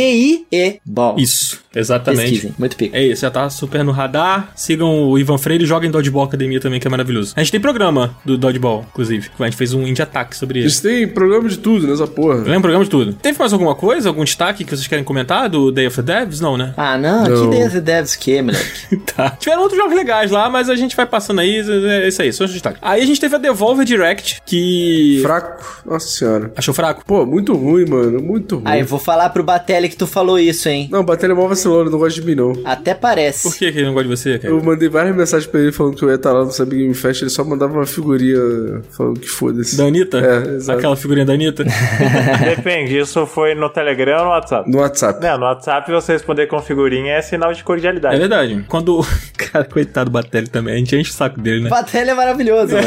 O Batelli mandou um e-mail pra mim, tipo assim, é, aquele e-mail que manda pra todo mundo, né? De piada, assim, aquela coisa, ah, vai ter a conferência no dia tal, data tal. Aí eu fui e só respondi, saudades. É. No e-mail, tá ligado? É. Aí ele me respondeu com esse gif da Anitta, tá ligado? É por isso que a gente é odiado por todo mundo, pelo Geoff Keighley, pelo, Phil pelo Spencer. Phil Spencer. Mas o Batelli é maravilhoso, mas a conferência da Devolver não foi tanto. Foram quatro jogos que eles mostraram só nessa conferência deles. Eu esperava mais, cara, da conferência, mas aquele sketch que eles fizeram no início foi maravilhoso, né? O lance do retorno de Volve. É, não sei se vocês todos viram, mas eu achei incrível, na minha opinião, foi a melhor sketch que eles fizeram em muito tempo, assim. E olha que eles sempre mandam bem. Eu achei fantástica a crítica lá, negócio de IA e tal. Nossa, muito Black Mirror, o retorno de Volve. Falando nisso, voltou, hein? Black Mirror também voltou. É É verdade. aquela coisa, Dan, se for pra ver sketch de humor, eu vou ver, sei lá, Praça Nossa. Não, Quero ver mano. videogame. Foi agradável de assistir, mas não teve Pluck Squire. E é isso que o Cardoso tá bolado, tenho certeza. mano. É. É lógico, eu queria data de lançamento, queria gameplay, queria a chave do jogo no meu e-mail, queria tudo isso. pô. É. Muito esquisito porque esse jogo apareceu no PlayStation Showcase e, teoricamente, é o carro-chefe da Devolver para um futuro próximo, né? Que no meio do caminho apareceu Talos Principal e tudo mais, mas é estranho eles fazerem evento logo depois do Showcase, né? Eles mostrarem o Plug só no Showcase do evento próprio, nem das caras, é muito esquisito. Eu também achei estranho, cara. E tipo, acabou que apareceu no showcase da Sony não apenas o Plug Squire, como também o Neva, né? Que é o jogo novo lá do, do pessoal Esse é do Bleach. pica, esse é pica. É, e ele não apareceu. Eu fiquei esperando ver o Hellboy, não apareceu. Fiquei esperando o Skate Story, não apareceu. O Gunbrella, outro jogo que parece ser muito maneiro também, não apareceu. Eles simplesmente decidiram não falar de videogame dessa vez. É. É, isso. Dan, Hum. você acha que eles podem devolver o seu dinheiro? Uma coisa assim, eles não vão devolver o meu tempo, né? Que eu assisti a parada, então... Caralho, Mas é, gente, foi amor de branding, galera. Foi tipo, ó, galera, ó, mais uma vez aqui mostrando como a Devolver é cool, entendeu? E é isso aí. Isso eu acho que eles acertaram, cara. Inclusive eu queria uma camisa do Volve. Achei maravilhosa. É, eu achei No fofinho. final eles mostraram, né, o material lá. Material não, tem um nome. É, coisa que vende. Como é que é o nome disso? Camisa. É, merchandising. né? Porra, coisa que vem. Porra. Também conhecido como loja. Isso, exato. Se o Cardoso não tivesse feito spam no Batelli, até o Batelli não gostar mais dele, de repente o Batelli podia mandar, né, uma camiseta pra gente, mas Batelli me odeia, agora cara. que o Cardoso fez isso, Batelli me odeia. Simplesmente me odeia. As coisas da Devolver são com Márcia Trotsky. É verdade. A dona da É Devolver Brasil Mass Effect. vou falar com a Marcia Effect. A Márcia nem veio gravar esse programa aqui só porque o negócio da Devolve foi fraco. Só por isso que ela não veio. Exatamente, ela não pode fuder a firma, né? Vai falar mal da firma, né? Aí beleza, depois disso teve Tribeca. Primeiro, olha só, desculpa Tribeca, mas que Tribeca é um nome muito ruim, mano. Tribeca. Você não consegue respeitar um bagulho que chama Tribeca. Você vê escrito Tribeca ali na, na agenda, você fala, ah, esse eu não vou assistir, acho que eu vou fazer outra parada hoje. Tô errado. Até porque aqui no Brasil a gente é pentabeca, né? A gente não é tribeca. Então. Nossa senhora, meu Deus do céu, o que tá acontecendo com vocês Eu não hoje, vou cara? dar moral pra, ter, que é pra quem é tri, entendeu? É isso. Cardoso, vocês me chamaram pro podcast, tá criando-se um clima diferente. Tô muito arrependido, cara, pelo amor de Deus. Mano, que porra é a Tribeca? Alguém me explica? Eu nunca soube, mano. Eu assisto sempre. Cara, é porque Tribeca, na verdade, é uma parada que existia até mais tempo, né? Porque Sim. era um festival de cinema e tal, então, tipo, já é uma parada que é mais antiga Aham. do que videogame. Sabia não? Mas o nome é realmente uma merda mesmo. Pra tu ter ideia, o Festival de Cinema de Tribeca, ele começou em 2002. Muito bacana, mas aí seguindo aqui o negócio. Pô, mas olha só, gente, olha só como é que vocês são pessoas horríveis. Olha só. Festival de Cinema Tribeca é um festival de cinema fundado fundada em 2002 por Jace Rosenthal, Robert De Niro e Craig Redford, em homenagem às vítimas dos ataques do 11 de setembro ao World Trade Center e às vidas perdidas no bairro de Tribeca, em Manhattan. É, Coelho, Ah, vai, por fala mal do nome. Tribeca. Fala mal do nome, Coelho. Ué, posso fazer nada, nem sabia. Olha só, Deus cara. perdoa, porque, entendeu? Cometi esse pecado aí sem saber, entendeu? Tribeca é foda, moleque. Tribeca é pica. Isso é porque você odeia dar gorjeta dos Estados Unidos, tá vendo? Tá vendo? Deus castiga. Aí, tá vendo? Eu descobri a origem. Tô bem chateado. Tribeca é um bairro no centro de Manhattan, Nova York, Estados Unidos, cujo nome é a abreviatura de Triangle Below Canal Street, ou seja, triângulo abaixo da rua do canal. Aí eles pegaram as três palavras e juntaram e ficou horroroso. Parabéns. Caralho. Não, eu achei legal, achei legal, achei maneiro. Coelho é fã, Coelho é Eu fã. acho que vocês não estão tendo respeito pelas vidas perdidas no 11 de setembro, hein? Olha só. Ó, eu também quero dizer que aqui no Brasil existe a Tribeca Soluções em Processamento Industrial e também tem o Subaru Tribeca, que é um carro aí, tá? Da Subaru, Subaru, não sei como é que fala, que eu não sou japonês, mas que dá pra você comprar por 24 mil reais na OLX aqui, um ano 2012. Zabuzeta, essa parte que você manda pros caras e falam, vai estar no episódio mediante valor X.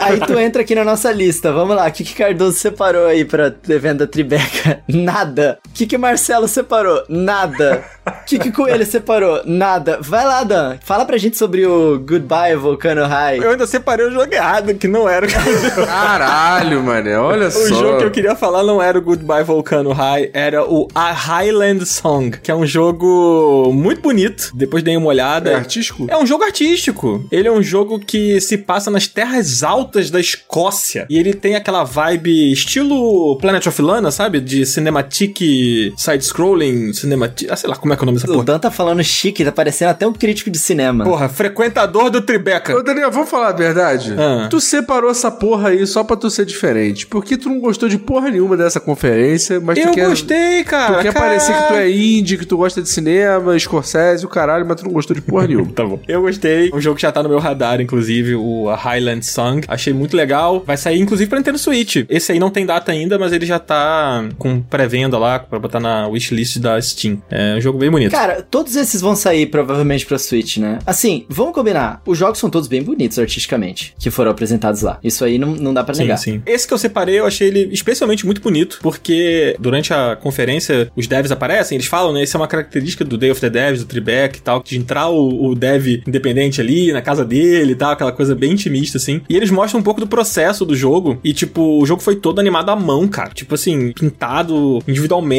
cada frame, muito bonito, cara. É um negócio bem legal mesmo, assim. E tá no teu radar esse aí. Tá no meu radar. Não sei se ele vai ser bom, mas ele é bem bonito, bem interessante. Tem data? Não, não tem data ainda. Mas ele tá pra você colocar na sua wishlist lá do, da Steam. Se lançar no ano que vem é GOT, é isso que você tá falando. Não. Pô, mas tu viu o gameplay desse jogo? Pô, tem que ficar pulando nos trocinhos brilhantes, você viu essa porra? Pô, achei meio esquisito, Dan. Eu achei interessante, cara. Achei bonito. Tem uns diálogos, as interações com os NPCs. É, achei legal. Me lembrou um pouco uma vibe meio Oxenfree, meio Planet of Lana, assim. Fiquei curioso, fiquei curioso pro jogo. Tô tendo que me defender, eu não posso gostar de nada. Caralho. Emanou uma energia como se o Dan fosse piar do bagulho, né? Caralho, pessoal foda, mano. Vou falar mais porra nenhuma. Vamos lá. Não, não é nem culpa do Dan, é que o Cardoso também cobrou. Pô, Dan, desculpa, mas.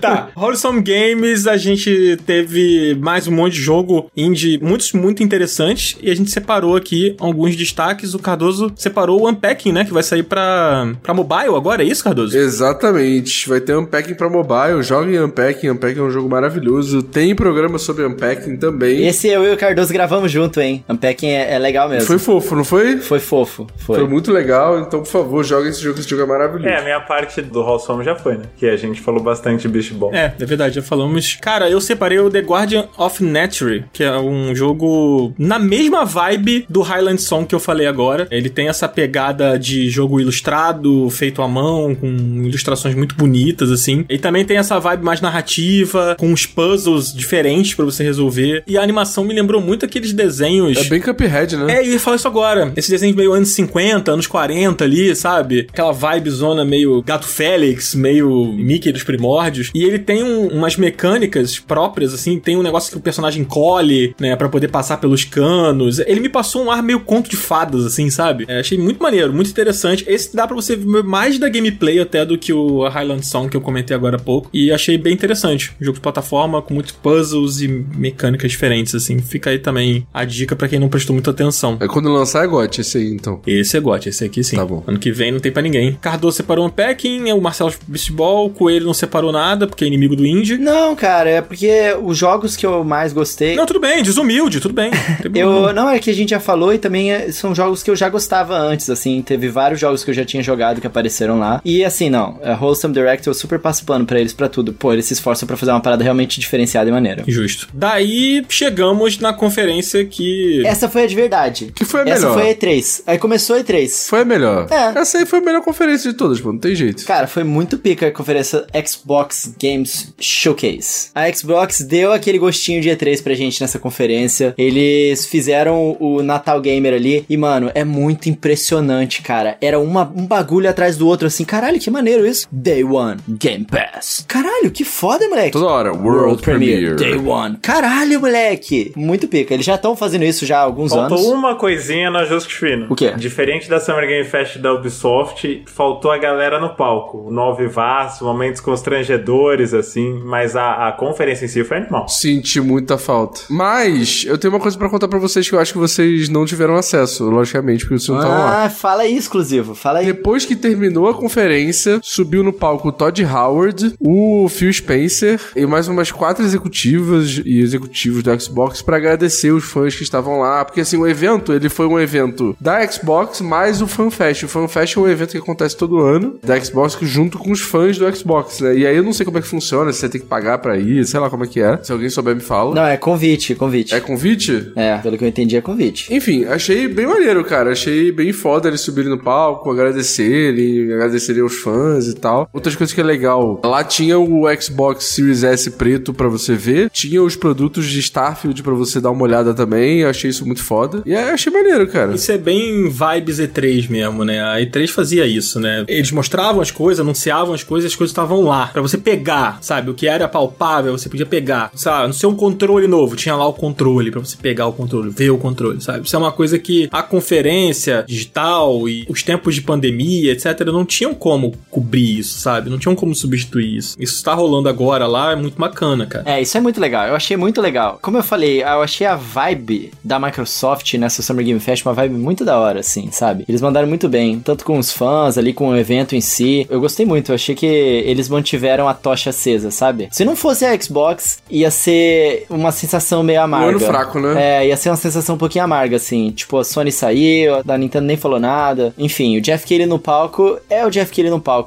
não é a E3, sabe? A Microsoft, ela trouxe pra gente. O que eu acho esquisito dessa nova configuração do mês de junho é que oficialmente o Xbox Showcase não é parte da Summer Game Fest. Então quebra aquela coisa das empresas fazerem conferências, criando uma expectativa pro pessoal ir pros stands, né, pro saguão da grande feira. São eventos separados, calhou de estarem na mesma época, né, aproveitando o hype do mês de junho, mas seria muito massa. Aqui eu falo sinceramente assim, já que é pro Geoff Keighley assumir, que ele consiga de fato fazer um evento que seja guarda-chuva de todas essas paradas. Oficialmente assim, ia ser muito legal. Voltar a ter Tomara que ele consiga. Eu tenho uma reclamação pra fazer, que é muito uma reclamação de bastidor. É como é difícil trabalhar pra conseguir marcar todas as coisas que você precisa marcar, porque como é tudo descentralizado, você precisa entrar em contato com todos os PRs, pedir, falar e apresentar o projeto e falar não sei o que, que quer testar, que não sei o que. Todos os problemas de credenciamento, porque nada é centralizado. Então dá um trabalho,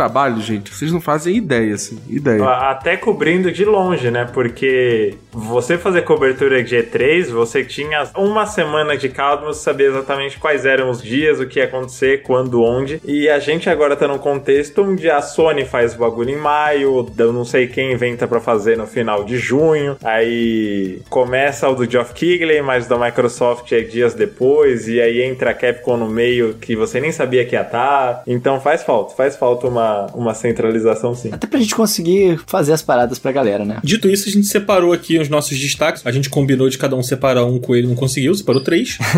Foi muito foda esse evento, mano. Eu gostaria de fazer uma crítica ao evento, assim. No geral, eu gostei. Eu acho que ele brilha muito. Provavelmente realmente é a melhor conferência. Não que seja muito difícil ser a melhor conferência dentro de todas as outras que a gente viu. Mas eu acho que me incomoda muito. A gente tá em 2023. O ano da tecnologia. O ano da tecnologia, o maluco lá fazendo foguete no Zelda. Zelda e o 99% da conferência não ter gameplay, mano. Não tem gameplay. Aí vai lá o maluco e fala. Não sei se vocês viram a entrevista do, do Phil Spencer lá no Giant Bomb. Eu não sei se foi ele que falou, ou se foi o Aaron, sei lá. Que falou assim: Ah, tô achando estranho as pessoas comentando que não viram gameplay de Hellblade. Ah, vai meter essa, que aquilo ali era gameplay? É. Vai Sim, meter sim. essa. Aquilo não é gameplay, pô. Aquilo é uma Então. cutscene do jogo. Ah, mas é capturado do Xbox. Foda-se, porra. Não é gameplay, é uma cutscene do jogo, pô. Até aí, Tech Demo é capturada do console também. né? Aquela luta do Link com o Ganon no anúncio do GameCube é capturada, é gameplay. É, pô, entendeu? É tipo assim, você tá me chamando de burro, tá me chamando de idiota, querer dizer pra mim que aquilo ali foi gameplay. Porque não é, mano. Não é, sabe? Então, assim, eu acho que faz muita falta. Ah, pô, um monte de coisa foda. Sim, um monte de coisa foda. Sabe? Um monte de anúncio maneiro. Pô, Fable, muito legal. Legal pra caralho. Hellblade, hype, porra, quero jogar. Primeiro é foda. Mas não tem jogo, mano. Eu quero ver o jogo. Pô, o Hellblade, cara, já apareceu o quê? Quatro vezes, cara. É, então, tanto que os jogos que eu separei aqui, todos os jogos que eu separei tiveram gameplay. E eu reclamei do Hellblade na minha listinha aqui, justamente por causa disso. O Hellblade é uma parada que eles estão hypando já há tanto tempo, e é um jogo, porra, promissor pra caralho. Aquela primeira gameplay que eles mostraram que parecia ser um gameplay impressionou muito. E depois daí, a gente não viu coisas muito grandes sobre o Hellblade, assim. Sim. Eles estão enrolando, tá meio que passando um pouquinho aquela primeira imagem impressionante que a gente teve do jogo. Hoje em dia já não impressiona tanto mais, porque já fazem alguns anos, já saíram muitos jogos visualmente impressionantes que fazem coisas impressionantes. Já tivemos, pô, o novo God of War, aí já tivemos o novo Horizon, já tivemos, porra, jogo pra caralho. Tá passando um pouquinho, mano. Aí agora eu quero saber sobre a gameplay do jogo, porque, bom, se eles não vão pegar a gente tanto assim mais pelos visuais, eu quero saber o que, que eles vão fazer de inovador em relação ao primeiro jogo com a gameplay. E eles ainda estão presos nesse rolê, né? Caralho, olha só, a gente vai falar sobre o psicológico, né? E olha que visuais. E não mostra pra gente o que, que a gente vai viver, porque foi uma loucura aquele trailer, não dá pra entender nada. Sim, eu acho que assim, é menos pior quando é um jogo como, por exemplo, o Like a Dragon Infinity. Como é que é? Infinity. Infinity Warfare.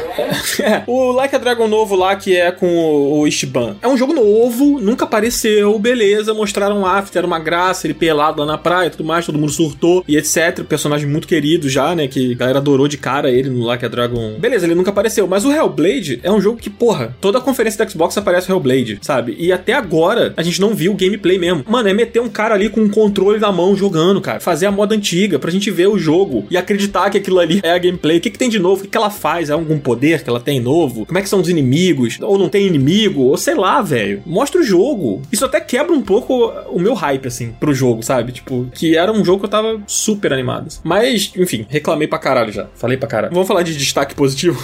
Vamos, vou, vou falar. Eu tô falante hoje, eu tô com saudade, entendeu? Porra, Starfield, né? Starfield, moleque, não tem como. O jogo parece estar a gente muito já bom. vai entrar no Starfield? Vamos, vamos entrar no Starfield, mano. Eu sei que o Cardoso quer falar dele também. Depois eu finalizo só rapidamente com o meu outro destaque. Não, vamos deixar o Marcelo falar o que ele separou, porque eu, você e o Cardoso separamos no Starfield. Já. Aí acho que a gente vai demorar um pouquinho no Starfield. É, e eu tenho coisa pra falar de Starfield também. Ah, justo. Vou falar aqui de pirraça, porque no plantão eu falei desse jogo e eu fui esnobado pelo Cardoso, mas a, a Capcom trouxe esse Path of the Goddess, que é um jogo novo de ação, inspirado no folclore japonês e tudo mais. E eu destaquei ele, primeiro porque eu sabia que todo mundo ia falar de Starfield, e eu quis ser resistência, mas Ele é diferente, o moleque é diferente.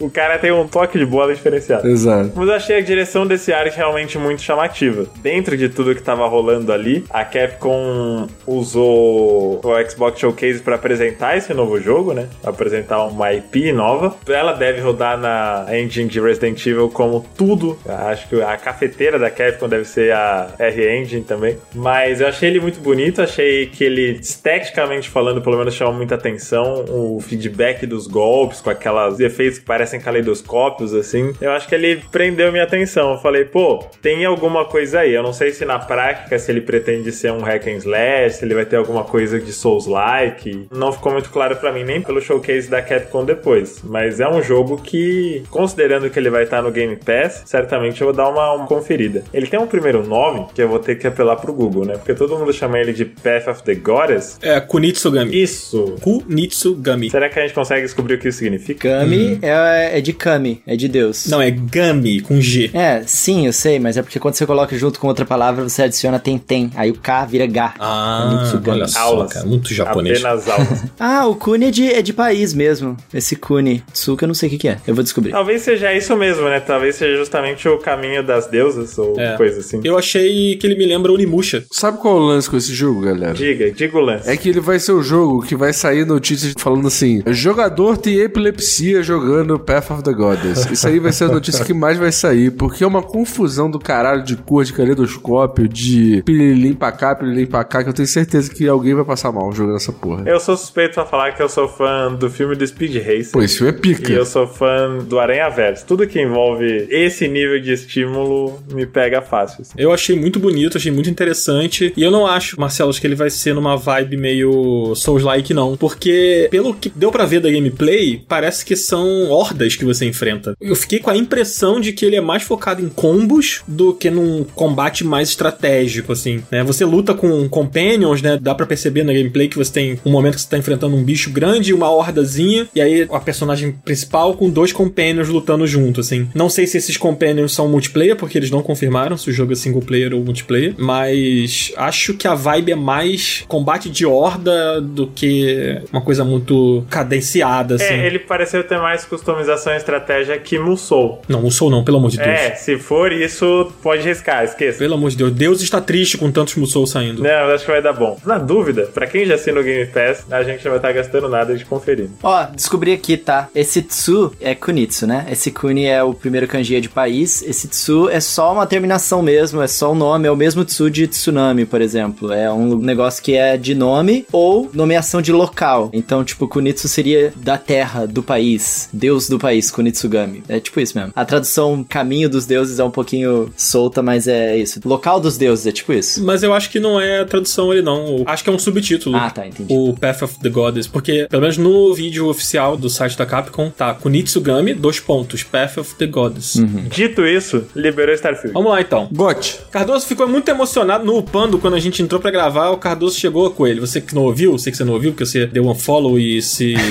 desinscreveu do Up no Spotify. O moleque tá cagando pro. Porra, eu sumi, eu sumi mesmo, dei uma sumidinha. Pô, dá uma trégua aí, vai. Caralho. Tava maluco essa semana. Sem nenhuma ironia, eu achei bonito de ver a, a empolgação do Cardoso no dia. Não sei se ela durou até agora, mas achei bonito de ver. E eu me senti meio morto por dentro, assim. Caralho, mano. Porra. Do nada! Porque os anúncios da Bethesda não brilham meus olhos da mesma maneira. Que isso, cara? Pô, César, eu sei que você tá me ouvindo, César. Você me perdoe. Eu chamei ele pro podcast, eu não sabia dessa informação. Não, eu acho que ele vai ser um jogo muito bom, mas eu acho que ele vai ser um jogo que ele vai ser polido com o passar das semanas. Dos anos.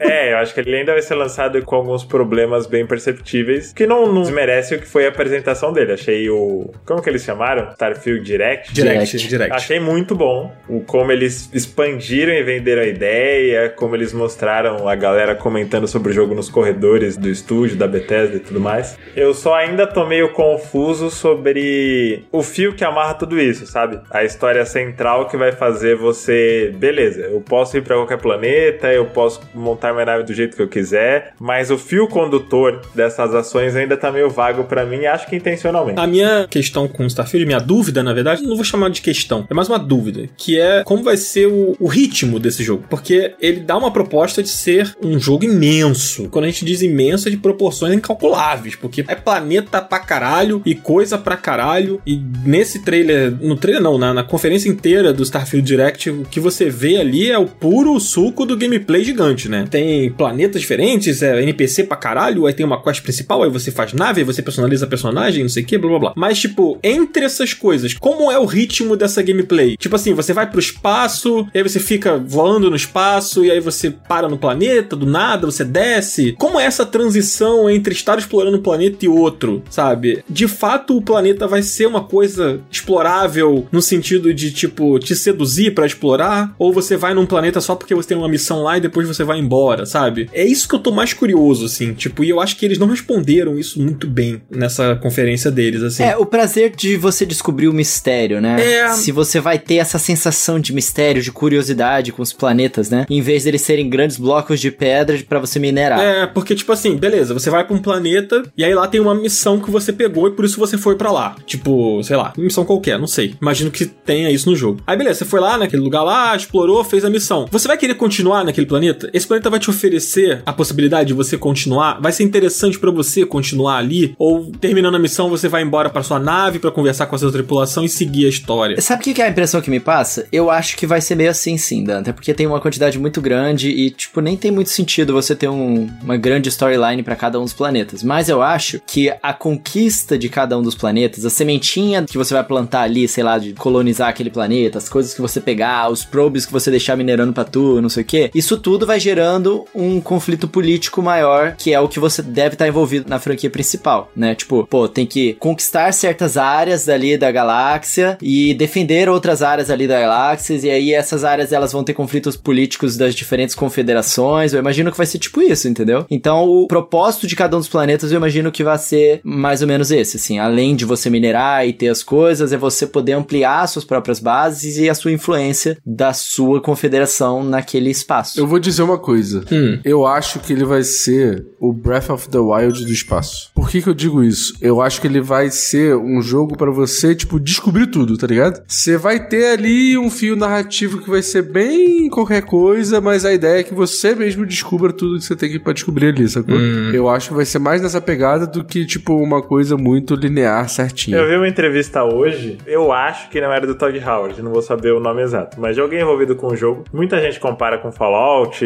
No Man's Sky e tal, mas ele acha que a comparação mais justa seria com Red Dead Redemption 2. De você vender a experiência de um, um arquétipo específico, digamos. No caso de Red Dead Redemption é o É o cowboy, né? cowboy, a questão do faroeste, o bang bang e tal. E no caso de Starfield é a, a exploração espacial, só que em vez de vender, sei lá, uma história de ficção científica que envolve vários planetas, como é Mass Effect, que eles querem vender a experiência de você ser um avatar que é um explorador espacial. Então, você ter um planeta muito vazio do outro lado da galáxia, onde você entra e só tem umas pedras, uns bichinhos, uma coisa pra minerar, meio que é parte da experiência. Sim, A, a solidão do espaço, a- em busca do desconhecido. Isso não é necessariamente ruim. Você ter um planeta que é só um nada, onde nada acontece. Eu acho que eles querem justamente que o jogo tenha esses momentos de silêncio e contemplação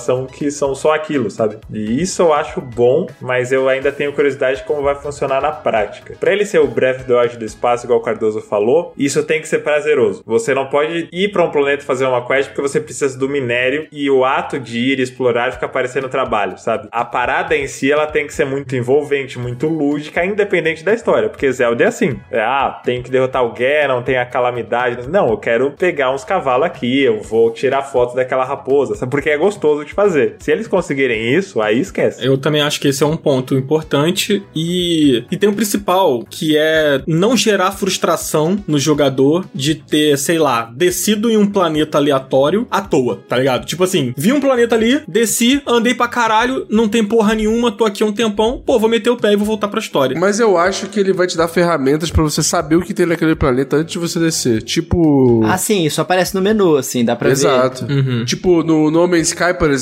você tem como saber qual é o, o tipo de minério que tem naquele planeta antes de você descer nele, sabe? E eu acho que vai ter alguma coisa parecida com isso. Então, mas no No Man's Sky, ele é muito sobre isso, né? Que é você É, crafting. minerar recursos pra sobreviver. Ele é mais sobrevivência do que um- uma aventura barra RPG. O Starfield, ele é vendido como um RPG, Uhum. sabe? Então, tipo assim, se eu desço num planeta e, tipo, esse planeta só tem minério pra eu extrair, tipo assim, eu não vou nem descer, mano. Sabe? A menos que seja uma coisa que eu tô precisando muito. Ué, mas por exemplo, no Zelda, quando você Aham. vai é, dar upgrade numa roupa, tu tem que pegar uns itens lá que tu realmente não tá muito afim de pegar, mas tu vai ter que fazer pra dar upgrade naquela roupa, certo? Certo. Aí, pô, digamos no Starfield, você quer fazer um upgrade na sua nave porque você quer fazer as missões de cargueiro, por exemplo. Você vai ter seu momento de ter que fazer um crafting ali, mano. É o básico de qualquer RPG, né? Não tem muito jeito. Sim, concordo, mas no Zelda, na minha experiência pelo menos, foram pouquíssimas as vezes que eu, tipo, parei a minha gameplay pra ficar procurando pedra. Sabe qual é a impressão que eu tenho? Não só aqui no debate geral sobre Starfield, mas no Up a, a gente pende pra isso também, eu incluso. Eu acho que a cobrança em cima desse jogo é maior, Sim. porque ele tá sendo vendido como essa coisa maior. Eles estão falando que é o maior RPG já feito, pô. Foi, eles começaram a conferência falando exatamente isso. Então, Por eles, né? Não Então, o maior por já eles, feito. por eles. Ah. Então você tem umas sequências onde é só quest de acumular recursos pra fabricar não sei o que depois e que vai ficando meio repetitivo com o tempo, não é o ideal, mas também não é o fim do mundo. Às vezes a gente engaja nessas atividades e, pra ser sincero, sei lá, depois de um dia de trabalho, às vezes só não quer pensar muito e quer fazer uma coisinha dessa, sentir que teve algum progresso e tal, para dar uma relaxada. Não é o fim do mundo, mas com Starfield fica aparecendo qualquer coisa que seja menos que incrível é menos do que eles estão prometendo. E é, se você for parar pra pensar. Porque quando eles falam, igual o Cardoso falou agora, o maior RPG já feito, 25 quantos anos? 15? 25?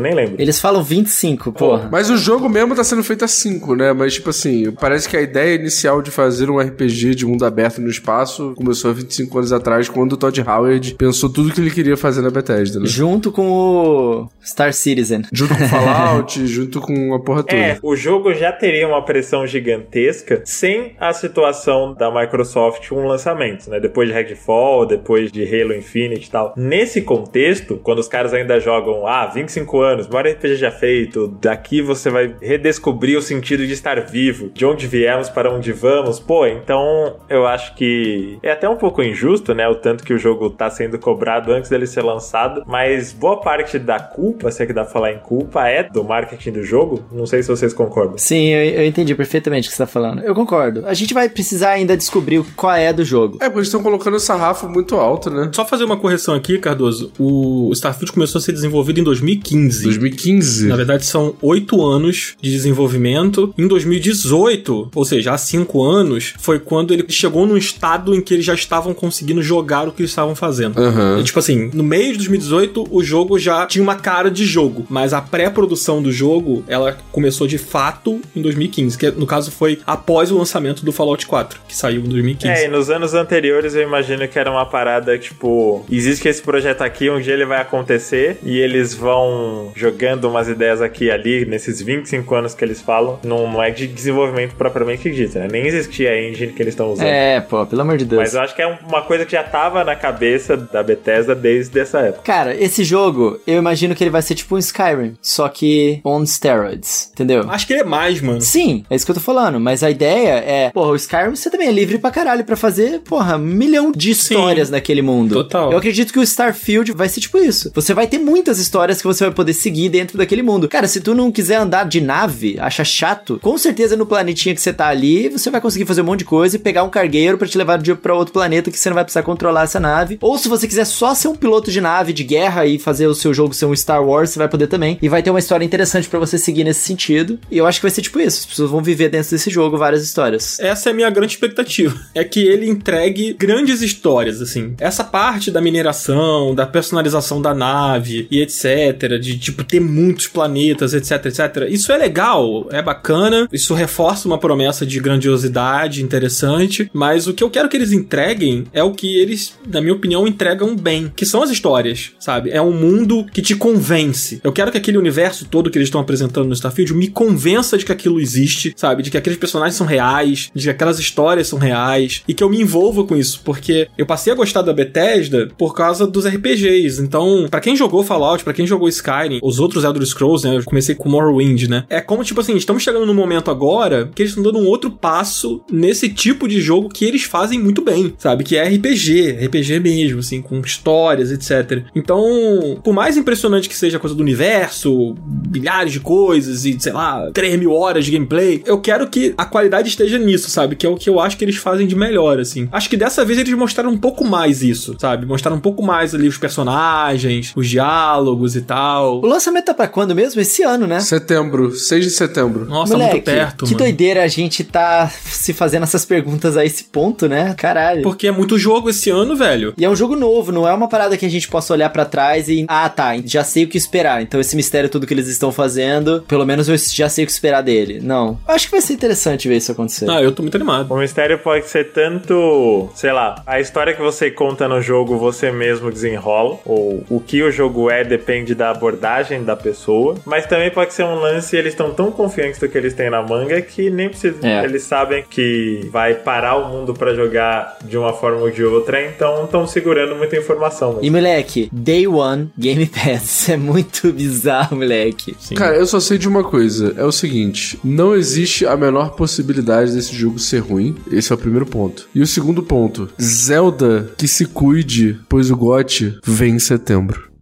Silêncio. Eu ouvi essas palavras no plantão, eu tava só curioso pra ver a reação do coelho. Cara, o mesmo golpe não funciona duas vezes no, no mesmo cavaleiro, então eu só ouvi dessa vez, assim. Mas eu tô muito ansioso pro nosso programa do Melhores do Ano, É, pra gente é, ver pois é. o que que vai acontecer, assim. Porque, gente, são muitos jogos saindo esse ano, muitos jogos. E não apenas muitos jogos, são jogos enormes. Tipo, Zelda, Final Fantasy, Baldur's Gate, agora Starfield. Diablo. Diablo, Sea of Stars daqui a pouco, Armored Core. Olha isso, cara, é só RPG, RPG, RPG. Caralho. É, mano. Não dá pra jogar tudo, mano. É muita coisa. Realmente. É, bom, essa foi a Xbox. Aí a gente teve Ubisoft Forward, que foi na segunda-feira, isso, né? Dia 12? Gente, tivemos Ubisoft Forward e eles apresentaram várias paradas, mas a mais foda foi Prince of Persia. Foi a mais foda pra você? Porra, foi a mais foda, mano. Prince of Persia tá muito legal. Sabe por quê? Porque eles miraram no Prince of Persia. Pô, mas tu separou o Avatar, cara. É, tá cara, não tô entendendo, não tô entendendo.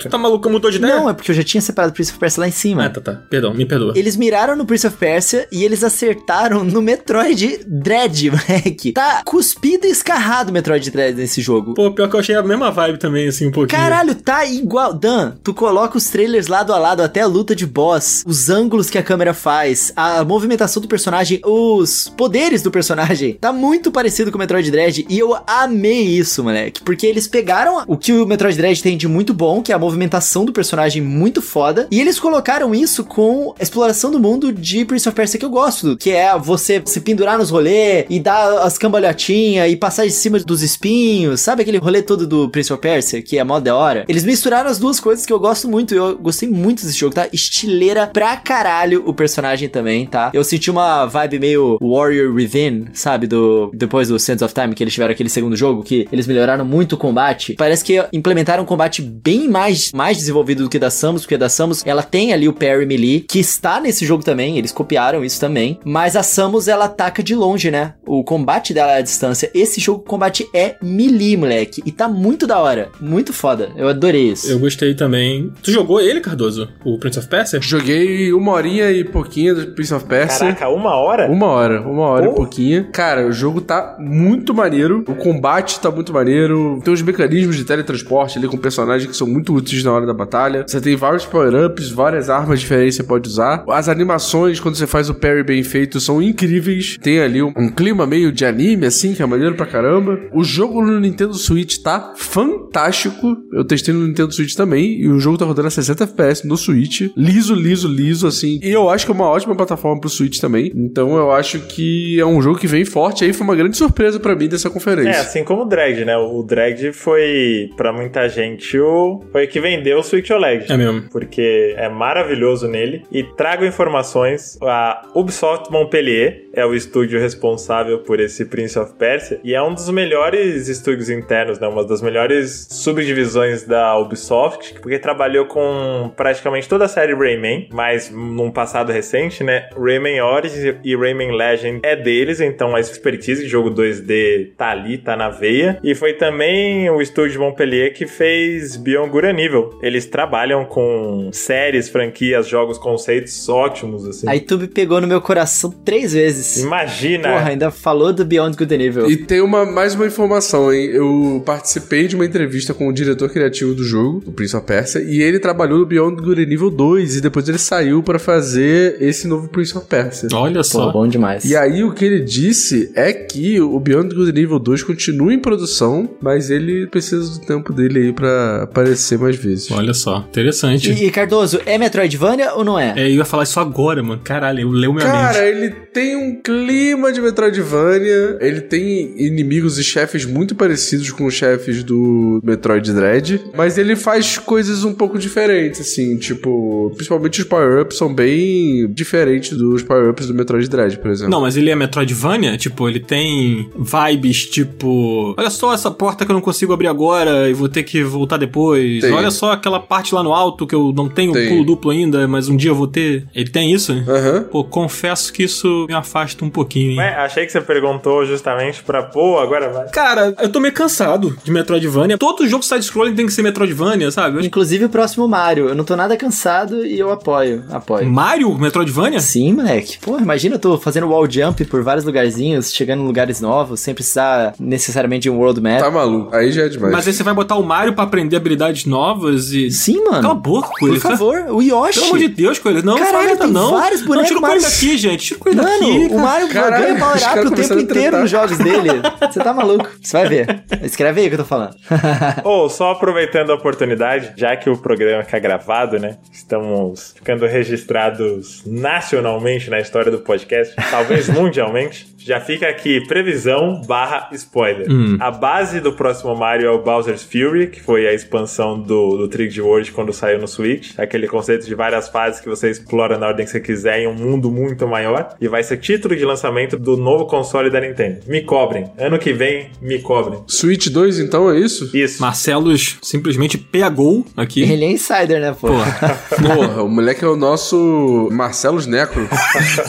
Só que, não, eu só quis dar essa. Não é nem carteirada. É, é uma aposta. Porque se isso acontecer mesmo, vocês podem resgatar esse trecho e viralizar à vontade. Se não acontecer, você paga uma pizza pra gente, então? Ah, graças a Deus. Isso aí, cara. Uma nova pessoa pra pagar a pizza. Pago, pago. E ai, aí Se sim. acontecer, o coelho paga uma pizza pra você. Se não acontecer, você paga uma pizza pra gente. Bora, vamos pra cima. Fechou, coelho? Pô, já é. Fechou, Eu tô fechou. confiando que até sair o próximo console da Nintendo eu vou estar ganhando melhor. Tá certo, tudo bem. Até sair o próximo console da Nintendo, a Nintendo vai chamar a gente pra ir lá testar o, lá em Nova York. Com Por certeza. favor, por favor. Com toda certeza. Coelho separou o Avatar. Vai falar de Avatar, Coelho? Cara, eu queria falar que eu achei muito maneiro. É isso, basicamente. Pô, tá bonitão. Hum. Parece a Pandora de verdade. Não sei porque que eles ignoraram o segundo filme, mas tá bom, tudo bem, não me importo. Mas eu gostei muito. Eu achei promissor. Mas eu também tinha achado isso do primeiro jogo, que era uma merda, né? Mas vou deixar registrado aqui que eu sou fã de Avatar, é isso. É tipo assim, eu gostei do filme, então gostei do jogo, e é isso aí. Gente, eu posso contar uma coisa, mas a buzeta, pelo amor de Deus, vai cortar isso, tá? Por favor. Tá bom, Avatar. Aí o Cardoso separou. Essa história que vocês não ouviram do Cardoso. Caralho. Quem sabe, se vocês assinarem o Up aí, ó, cincão, quem sabe que ele conta. Caralho! Up, up a 5 reais, porque eu falei. A Exato. gente vai precisar de verba pra pagar a pizza da galera. Exatamente. isso aí. E aí, Star Wars, pai, fala aí. Aí o Cardoso separou o Star Wars lá, o jogo mais genérico do planeta Terra. Ah, Daniel, vai tomar no teu cu, Daniel. Vai tomar no Vai. teu cu. Tu gostou de jogo só porque é bonitinho, mas tem que ficar pulando de plataforma em plataforma, um bagulho horroroso pra caralho, tu vai falar mal de Star Wars? Porra, pelo amor de Deus. Pô, Star Wars é muito pica. Eu esqueci que o Cardoso, ele defende qualquer coisa das grandes empresas, Ubisoft, Exato. Disney, ele é defensor. Agora, o jogo indie é uma merda. Cara independente, produtor independente, tá ali ralando pra poder produzir o jogo dele. Não, não quero nem saber, nem assistir. Exatamente. Agora, Star Wars, ah, aqui é Disney. Aqui é Disney, caralho, Mickey Mouse, porra. É a saída pra Los Angeles transformou o Cardoso em um capitalista meritocrata. Exatamente. Fã das grandes Eu sou corporações. exatamente essa pessoa, gente. Ai, mas o, o, o cachorrinho é bonitinho, tá? O cachorrinho o alienígena tem que passar um paninho pra ele, ele é fofo. É pra vender boneco, né? Tem que vender boneco. Cara, olha só. Seguinte, o jogo vai ter um sistema de reputação. Quanto mais outlaw, quanto mais fora da lei você for, seu sistema de reputação vai melhorando. Ele é o primeiro jogo Star Wars em mundo aberto. Ele vai ter batalha de nave, ele vai ter ação e aventura e alegria, ele vai ter Uncharted, ele vai ter tudo, mano. Tudo que um, um jogo Star Wars precisa ter, pô. E sabe o que mais ele vai ter? Ah. Ele vai ter uma tela super esticada. Nossa, eu vi essa porra. Será que isso vai estar no jogo mesmo? Moleque, eu acho que vai. Eu acho que eles estão fazendo uma pegada de cinema, assim, que a, a tela é... 21 por 9? É, 21 por É, 9. ele tem as duas tarjas pretas. É, eu né? achei engraçado isso também. Achei meio Pô, achei esquisito. horroroso isso, velho. Nada a ver, mano. Nada a ver, também achei. Pô, pelo amor de Deus. É pra ter mais visão horizontal na hora dos combates e tal. Você vê os planetinhos e tal, os caminhos, não sei o quê. Pô, não tem desculpa, Pô, mas não. vocês não acharam pica, não? Não é possível, mano. Não é possível. pô. Ah, eu achei pica se eu estiver jogando ele no cinema. Tu vai me levar levar no cinema pra jogar? Ué, o Ubisoft Brasil? Porra, aí o Ubisoft manda um monitorzão pra caralho, fodão, assim, tipo daqueles a 21 por 9, aí eu vou achar pica, moleque. Agora jogar com tarja preta assim, meio, pô, sei lá, mano. Eu achei, achei zoado. Sobre o jogo, cara, eu achei que ele tem tudo isso aí que o Cardoso falou mesmo. Tem um pouco de Uncharted, tem stealth, tem nave, só acho que ele não faz nada bem, assim. Pelo trailer, pelo menos. Caralho, você só viu um trailer e tu tá falando que o jogo não faz nada bem, mano. Isso aí é muito coisa de reacionário, mano. Pô, pelo amor de Deus. É tipo tu que só viu Starfield e falou que vai ser GOT, né? Acho que é melhor que o Zelda. Exato, porque... Entendi, entendi. Aliás, o combate de Starfield no espaço parece estar melhor do que desse aqui, tá? Tranquilamente. A pior sequência do Star Wars é a parte que vai pro espaço, mano. A nave toda dura. Muito ruim, mano. Que isso? Aí, a Ubisoft já fez isso melhor em Starlink. Mas a moto é toda dura também. Também, e detalhe, a moto andando no deserto não levanta uma poeira, não levanta uma pedrinha. Não dá, não. Aí, sabe uma coisa que eu não entendi? Tu pode entrar em velocidade da luz, né? Com a nave lá, fazer o Ah. light jump lá, não lembro o nome. Só que eu não entendi pra onde você vai, né? Porque ele tá no meio do combate, aí do nada ele entra na velocidade da luz e aí ele chega num outro lugar. Mas como é que você sabe pra onde você tá indo? Pô, mas tu nunca viu Star Wars? É exatamente o que acontece em qualquer combate, pô. Pô, mas ah, assim. no Star Wars, no filme é, no filme eles sabem onde eles estão indo, mas eu tô jogando a parada. É, o que eu acho que não mostrou ali, e é porque é um trailer super editado, etc. Muito provavelmente você deve ter que abrir um mapa, um minimapa, alguma coisa assim, e marcar pra onde Escolher você tá onde indo, vai. sabe? Lógico. É, não mostrou ali, mas tem que ser assim, né? Cara, eu tô vendo a batalha de nave aqui, não é tão ruim quanto vocês estão falando, mano. Pelo amor de Deus. Não falei que é ruim, falei que Starlink é melhor. O que eu acho que esse jogo faz melhor, estranho usar esses termos, porque nenhum dos jogos saiu. É, não, a gente tá comentando o Mas trailer. o que eu né? acho que o trailer desse jogo faz melhor que Starfield é que ele vende melhor os personagens e o- a ambientação, aquele universo. Parece tudo mais vivo do que Starfield. De resto, a impressão que eu tive é que ele faz muitas coisas realmente, nenhuma delas de maneira impressionante. Essa parte da moto eu achei bem travadinha, o da nave eu acho que a, isso o Starfield apresentou de um jeito bem mais convincente, mas a ideia do, sei lá, de ser uma personagem que é uma fora da lei meio novata, que vai entender todo o contexto daquilo no universo de Star Wars, tem muita possibilidade de contar histórias paralelas, né? Isso eu achei muito, muito massa. Só que eu tenho, não sei, um certo sexismo com essas mega produções da Ubisoft, né? Acho que a Ubisoft se sai melhor em jogos com escopo um pouco menor. Mas, vamos ver o que vem por aí. Pô, mas sabe uma coisa que eu acho maneiro? A gente não vê tantas histórias de Star Wars com protagonistas femininas. Se eu não me engano, é o primeiro jogo de Star Wars com uma protagonista feminina. Eu acho isso da hora também, é legal. Ah, isso é. Não, você joga com a protagonista feminina no Battlefront. Ah, é 2. E verdade. eu gostei do reloginho, tá? Do reloginho ficou Que pica. reloginho, O cara. relógio do Starfield. cara. Ah, é verdade, Ah, do né? Starfield, confundi é, tudo, pô. eu misturei tudo. Mas eu gostei, de qualquer forma, deixar registrado aí no Starfield o reloginho tava pica. Eu gostei do visual, assim, no geral. Eu Achei o bichinho muito maneiro. Fiquei curioso pra saber como que o bichinho vai funcionar mecanicamente, né? Que a gente dá pra ver no início da gameplay, quando tem aquela sequência de stealth lá, da personagem com o bichinho, e aí o bichinho vai, aperta o botão. Fiquei curioso pra ver o que além daquilo ali, que é uma coisa extremamente simples e rasa, você vai conseguir fazer com aquele personagem. Cara, eu participei de uma apresentação a portas fechadas do jogo, né? Hum. E uma coisa que eles comentaram é que ele não vai ser um pet, tá ligado? Ele vai ser, tipo, um personagem também ativo e que você vai conseguir ter mecânicas com ele específicas e tal. Então a ideia deles é que ele não seja um pet, que ele seja um companheiro mesmo ali na aventura. Ah, ele vai ser tipo o robozinho do Fallen Order, né? Eu acho o robozinho do Fallout Order meio inútil, sinceramente. Ah, ele faz algumas coisas, né? De cenário, ativar coisas, desativar coisas. É, é pouco, né? Aham. É bem simples, assim, a utilidade dele. Esse bichinho vai vender pelúcia legal, tá? Ah, ele é muito bonitinho. Ah, tudo de Star Wars é assim, né? Tá bom, Star Wars, então a gente encerra aqui o Ubisoft. Pô, mas olha só, eu queria primeiro, porque a gente não conseguiu botar o plantão no ar, mas eu queria muito fazer um agradecimento pra equipe da Ubisoft Brasil aí, que me ajudou muito a ter acesso a todas essas coisas e agendar um milhão de coisas e etc. Eles quebraram vários galhos lá pra mim, então eu queria muito agradecer a equipe da Ubisoft Brasil, que foi muito Eles são foda, atenciosa Muito foda. e muito carinhosa com o Up e comigo lá, foi muito maneiro. Obrigado. Muito legal, tamo junto, Ubisoft. Uma coisa que eu queria comentar aqui antes da gente sair do Ubisoft só é que eu adorei a demonstração de gameplay do Assassin's Creed Mirage. Eu achei excelente, assim, o jogo parece estar bem redondo. Ele tem aquela cara do Assassin's Creed clássico, né? E é engraçado que, tipo, eu não sou muito fã de Assassin's Creed, não é uma franquia que eu joguei muito, assim, e tal, diferente do Cardoso, por exemplo, que eu sei que jogou todos. Mas eu fiquei super interessado. Cara, tem um momento da gameplay, começa com o personagem andando lá pelo telhado, ele mostra ele fazendo aqueles parkour, né? Bem, bem clássico do Assassin's Creed. E aí tem um momento que ele desce, assim, tipo uma pracinha, e aí começa uma ação. Cara, quando sobe a trilha, porra, muito foda, do caralho, assim. Fiquei muito animado pra jogar o Mirage. E eu nunca animo pra nada de Assassin's Creed, porque eu sou zero fã. Mas esse eu achei muito legal, cara. Parece bem polido, bem pronto mesmo, assim, sabe? Parece só aquela cara de, cara, esse jogo tá pronto, assim. Achei bem legal. Alguém quer falar mais alguma coisa de Ubisoft? Cara, não, eu queria só pontuar que o, o The Crew Motors Fest parece que vai ser muito maneiro. Eu testei ele uns 40 minutinhos assim, achei bem foda. Bem maneiro mesmo. Comentário positivo sobre a conferência do Ubisoft, Ubisoft Forward. Eles não só apresentaram ao vivo no palco, com as pessoas lendo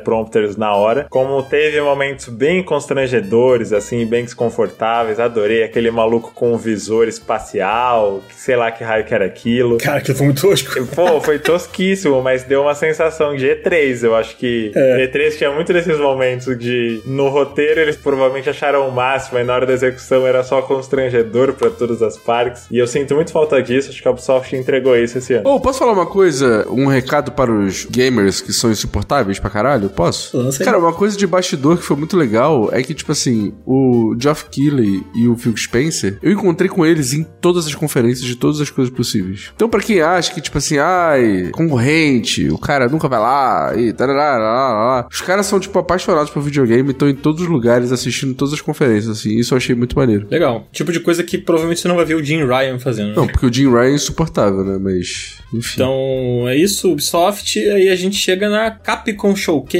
que foi a última showcase que a gente separou pra comentar aqui. A Capcom fez uma showcase curta, até, né? Eles mostraram algumas poucas coisas lá, tiveram um foco maior no Exoprimal, inclusive. Não esperava que fosse ter tanto foco, mas talvez seja porque é o lançamento que tá mais perto aí, né? Sai agora em julho. Marcelo, você separou como destaque o Ghost Trick, né? Que inclusive ganhou uma demo, eu acho, não foi? Nessa apresentação? Foi, eu achei muito massa que o Shutakumi apareceu falando inglês. Eu achei ele super fofo. Ele até na apresentação de Ghost Trick ele falou: Ó, treinei muito pra apresentar aqui, então joguem a demo, que a próxima a gente possa conversar em japonês, umas coisas assim. Um contexto geral aqui: Shutakumi é o criador e, escritor da série Ace Attorney, Phoenix Wright, Apollo Justice e tal. E desde o primeiro Phoenix Wright, que saiu pra Game Boy Advance, mas em inglês mesmo ele foi sair só no DS, eu sou apaixonado pelo jeito que ele escreve. O jeito que ele escreve tanto os mistérios, né, os casos, quanto os personagens dele, o senso de humor dele me pega demais, demais. Mas com o tempo, pelo menos pra mim, alguns jogos da série ficaram um pouco abaixo. E eu acho que a fórmula foi se desgastando um pouco, eles conseguiram arrumar isso naquele... no que é no passado que tem o Sherlock Holmes. O Chronicles. Isso, isso. Esse é excelente. Mas o Ghost Trick é o quê? Ele saiu em 2010, também pro Nintendo DS. Ele é um jogo totalmente original do Shutakumi pós Ace Attorney, que é o Phoenix Wright. Então, um jogo onde eles têm a mesma pegada dele de escrever e de construir personagens. São todos muito carismáticos, muito divertidos, só que com mecânicas totalmente novas, fora daquele lance de investigar caso, vai no julgamento, aí acha falha e tal. Ele é mais interativo, porque ele tem um sistema que ele,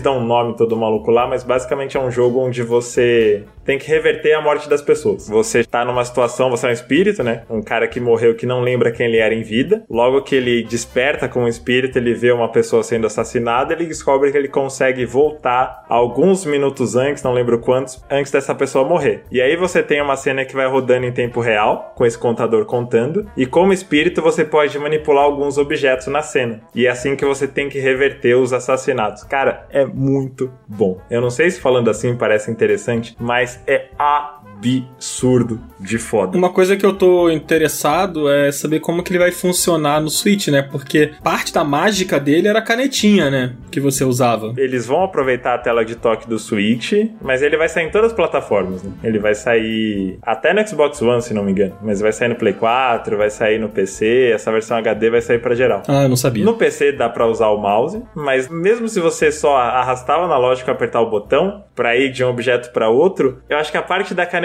nem é o mais legal do jogo, assim. É divertido de fazer com a caneta, né? Ele foi feito, pensado pra isso, mas o mais divertido é, sem brincadeira, a história. Eu acho que é uma das histórias mais bem escritas que eu já vi em videogames, ponto. Quando era pra rir, eu ri muito. Quando era pra ficar intrigado, eu, pô, o que tá acontecendo? Quando teve plot twist, minha cabeça explodiu. E quando era pra fazer chorar, eu chorei. O jogo entrega tudo. Sério, não tô exagerando. Pra mim é o melhor jogo de DS que eu joguei. O melhor jogo de Nintendo DS, ponto. Meu jogo favorito é Ghost Trick. E eu acho muito foda que com esse HD, mais pessoas vão ter a oportunidade de jogar. Porque eu acho que ele não foi um grande fenômeno de vendas, mas Esse Attorney tá performando muito bem no ocidente. A Capcom falou recentemente que a série tá com vendas bem legais, até por isso eles anunciaram a outra trilogia, né, do Apollo Justice sendo relançada. E a Capcom sabe, eu acho que eles sabem, pô, isso daqui precisa chegar a mais gente. Se a gente conseguiu fazer esse Attorney funcionar, vamos tentar Ghost Trick de novo, porque isso aqui é... Eles sabem que o jogo é bom. Espero que dê certo dessa vez, porque é sem meme mesmo, um dos meus jogos favoritos da vida. Caralho. Fiquei hypado agora aqui pra jogar. Fui completamente convencido.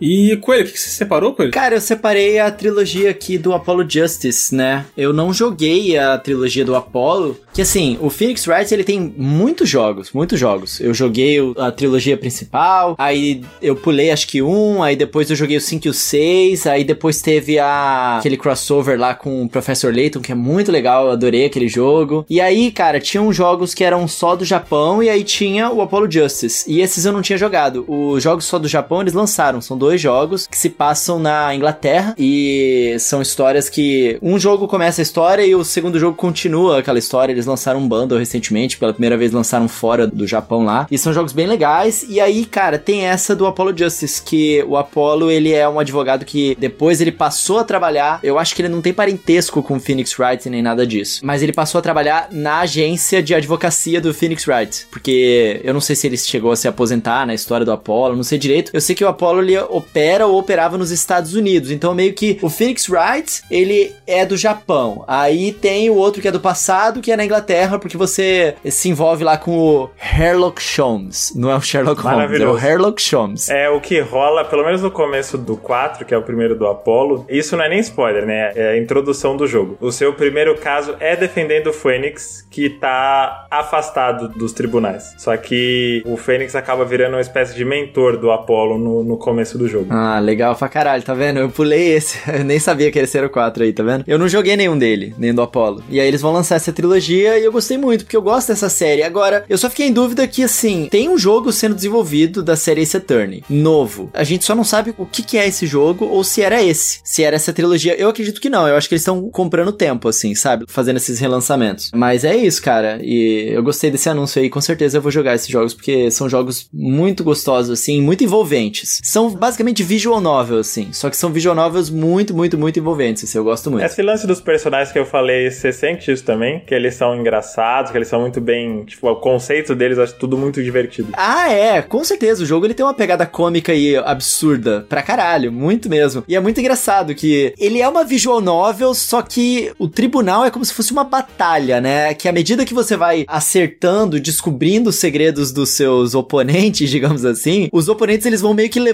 dano, eles vão ficando cada vez mais desesperados. Um deles começa a arrancar o cabelo, fica careca. Então eles têm estágios e você percebe que eles vão levando, entre aspas, dano, assim. Mano, é, a sensação de jogar esse jogo é muito legal. E ele tem uma vibe que, ao mesmo tempo, ela é zoeira pra caramba, ao mesmo tempo ela é meio mística em alguns jogos. E essas misticismo, no fim das contas, nunca é místico de verdade. É sempre uma, uma parada que você não entende, depois você descobre. Scooby-Doo. É, meio Scooby-Doo. E aí ele tem uma outra pegada que é meio crime real. E eu gosto da- do jeito que eles misturam tudo. É muito gostoso, mano. Ace Attorney é muito foda, mano. Eu recomendo pra caramba. É uma pena que não tá em português. Me dá muita agonia de falar desse jogo no meu canal sempre por causa disso. Porque pra você aproveitar ele, você tem que entender. E isso é um ponto baixo da nova trilogia, porque eles anunciaram vários novos idiomas, incluindo dublagem, e nenhum desses é português. Pois é, É, mano. lamentável, né? Isso é bem, bem lamentável mesmo. Ô, Coelho, você falou agora que você não fala muito no seu canal, cara, mas uma coisa que eu sinto falta é um guia, mano, na internet pra você pegar tudo isso que vocês falaram agora de forma clara, assim, porque são muitos jogos. E aí tem tipo, jogo que é do DS, jogo que é do 3DS, é jogo que só não sei o quê. Aí um só saiu no Japão, mas aí o outro saiu daqui. Aí agora saiu o que era só do Japão. Aí não sei, tipo, pra quem não jogou os jogos, eu, por exemplo, não joguei. Eu não sei por onde começar direito. Qual é o melhor lugar eu começar, tá O ligado? problema tá nos títulos, porque a história, não vou conseguir explicar tudo nesse episódio, mas um contexto que é importante as pessoas terem é: a história é uma progressão linear. Tipo, são sequências diretas. Uhum. Os casos não estão totalmente relacionados, você tem casos que são uma história fechadinha ali, mas o jogo vai citando eventos e personagens de jogos passados e realmente progride. Por exemplo, lançaram aquele Ace Attorney Trilogy, o anterior do Phoenix Wright. Você tá terminando o terceiro e você resolve pontas soltas de casos do primeiro. É bem isso aí mesmo. Então, o que pega nas versões americanas é que os títulos são muito confusos. Tipo Trials and Tribulations, é Justice for All, etc. O que é só Phoenix Wright ponto, sem subtítulo, é por onde você começa. Esse é Anthony Phoenix Wright. Entendi. E os que têm subtítulos, esses são as sequências numeradas. E o do Professor Layton é spin-off, mas vale muito a pena. Um dia a gente faz um programa sobre isso. Porra, adoraria. Ia ser legal. Ia ser flopado, né? Mas ia ser legal. Justo.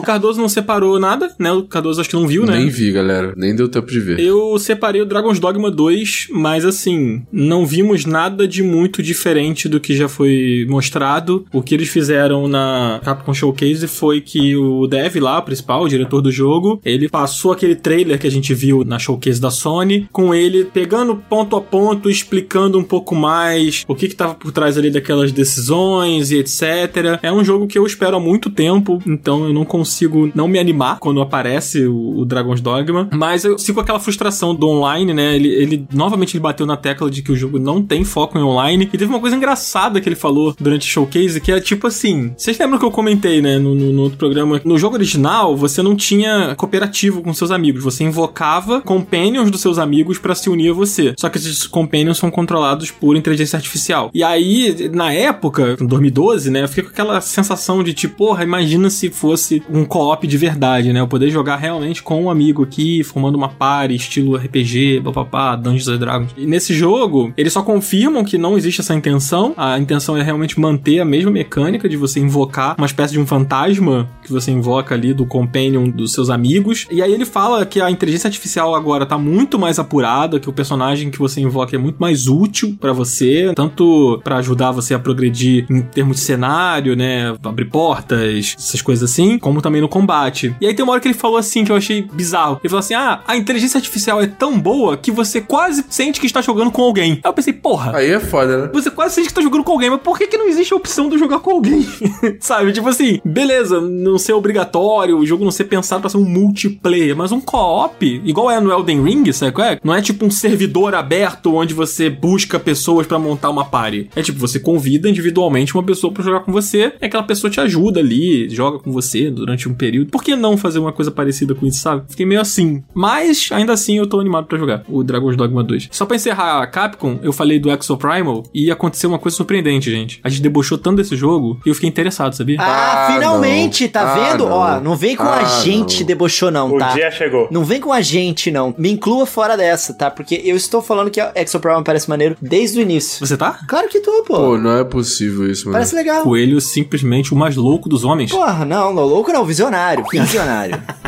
Pô, infelizmente você não tem Xbox, né, Coelho? Porque senão a gente podia jogar ali. Mas eu vou ter que comprar, mano. O Starfield, eu vou precisar jogar esse jogo aí, bem minha parada. Eu vou precisar comprar um Ô, Xbox. Coelho, então olha só, já que você vai comprar, compra agora em julho. Por quê? E a gente joga o Exo Primal, pô. Pô, já é então. Ah, mas aí tu é amigo, né? Eu não jogo com amigos. Ah, é verdade. Joga com a Mari, sei lá.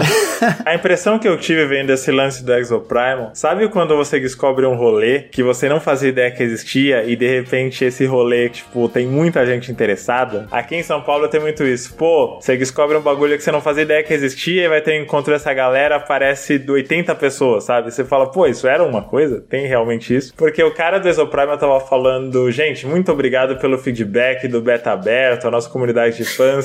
Aí eu, cara, essas pessoas existem.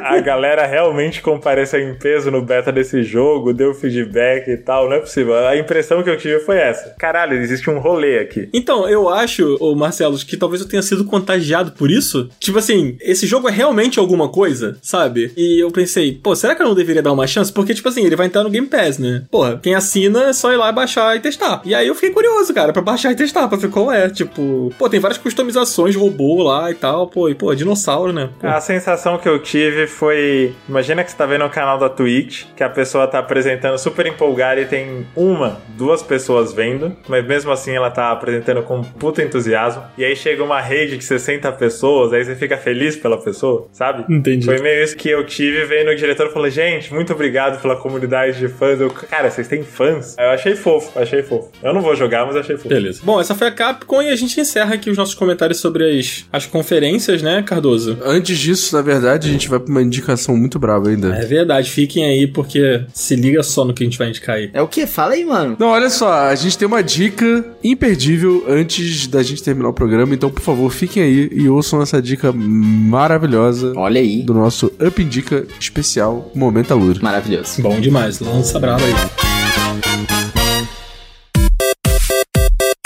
Então bora de Apindica, Cardoso, Márcia, mais um Momento Alura aqui, gente. Um. Esse é o último Momento Alura? Ah, não. É isso mesmo? Esse é o último momento, Alura. Eu nunca estive tão triste em toda a minha vida.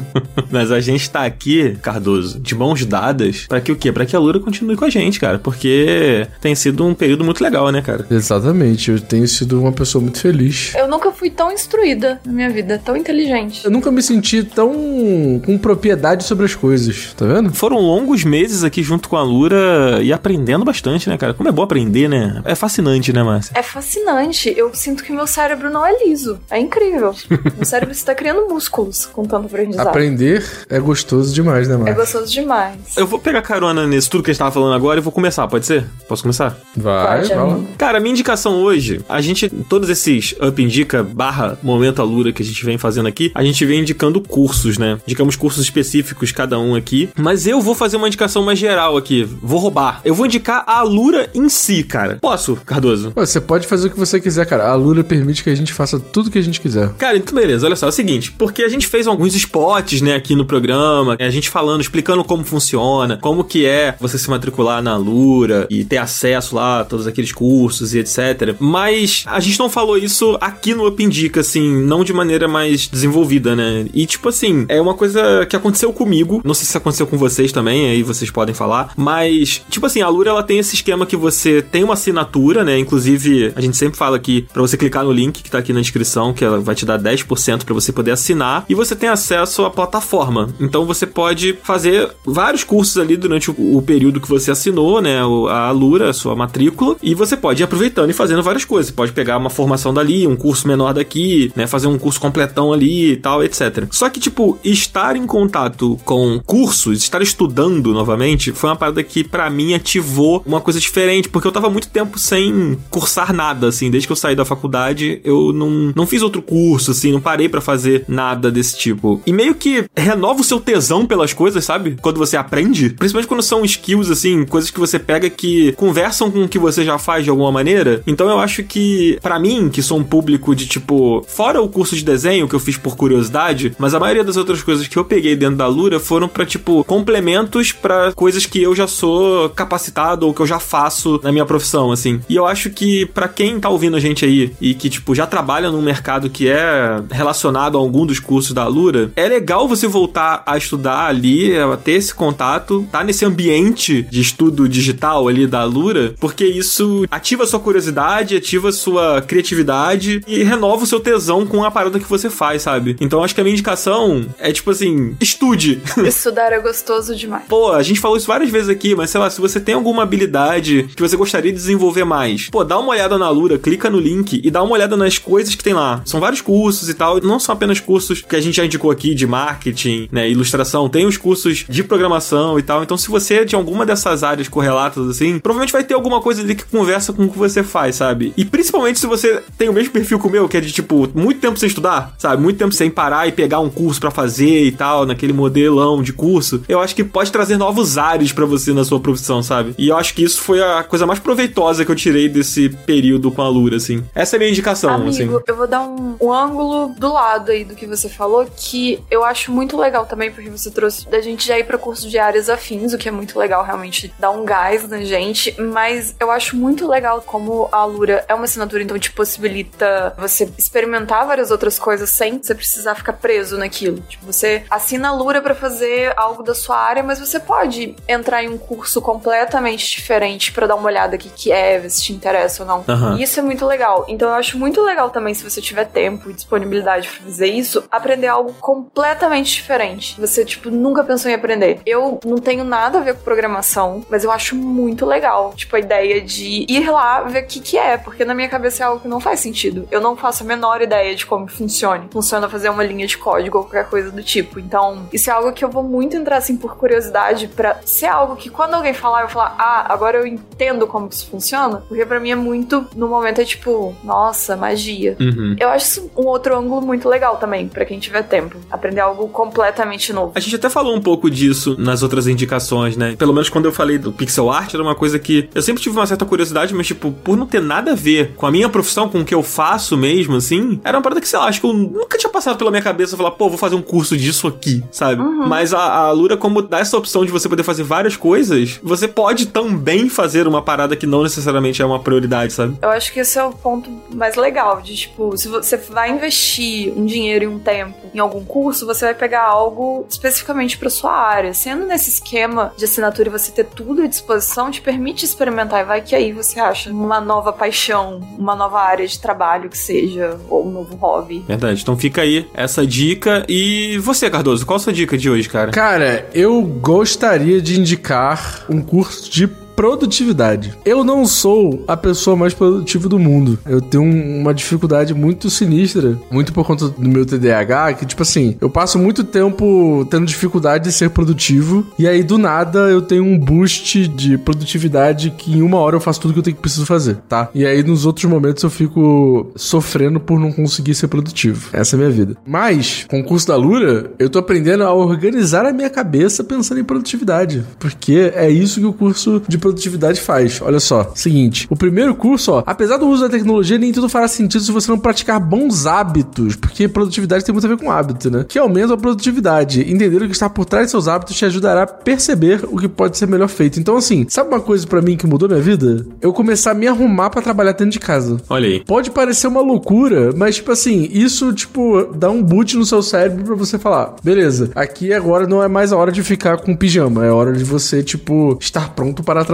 Porque eu acho que é um pouco de, tipo assim, você preparar o seu psicológico, o seu corpo para mudar de cabeça, assim, mudar de momento de trabalho, sabe? Tem sido maneiro, cara. Aqui tem várias dicas e várias coisas. Lógico, tem coisa que funciona pra uma pessoa, tem coisa que não funciona. Então, tipo assim, ele te ajuda a entender com método tudo que tem e tudo que dá pra fazer. E aí você vai escolhendo quais são as ferramentas que vão te ajudar melhor, sabe? Mas eu acho que é muito maneiro, cara. Eu tô gostando bastante. Bom demais, cara. Muito legal. Esse lance que você falou de se arrumar pra trabalhar em casa, isso é muito real, cara. Eu já fazia home office antes da pandemia, né? Mas era de uma maneira mais solta. De vez em quando eu pegava um home office, assim. No geral era trabalho presencial. E aí veio a pandemia, a gente começou a trabalhar muito de casa. A pandemia, né, agora acabou finalmente, né? A minha área especificamente, assim, a maioria da galera de roteiro continua trabalhando de casa, assim, né? Muitas empresas entenderam que dá pra fazer a parada de casa, assim. E eu comecei a fazer isso que você falou quando eu tinha a rotina do trampo fixo, porque é muito fácil você, tipo, levantar da cama faltando dois minutos pro seu horário de trabalho, sentar no computador com a mesma roupa que você dormiu com um café todo moribundo, assim, sabe? Tipo, parece que o seu cérebro demora a pegar, sabe? Sim. Quando você vai, assim, nesse embalo, sabe? É porque, tipo assim, quando você coloca o seu cérebro pra pensar, tipo, preciso sair de casa, preciso pegar transporte público, sei lá, você já ativa um modo ativo.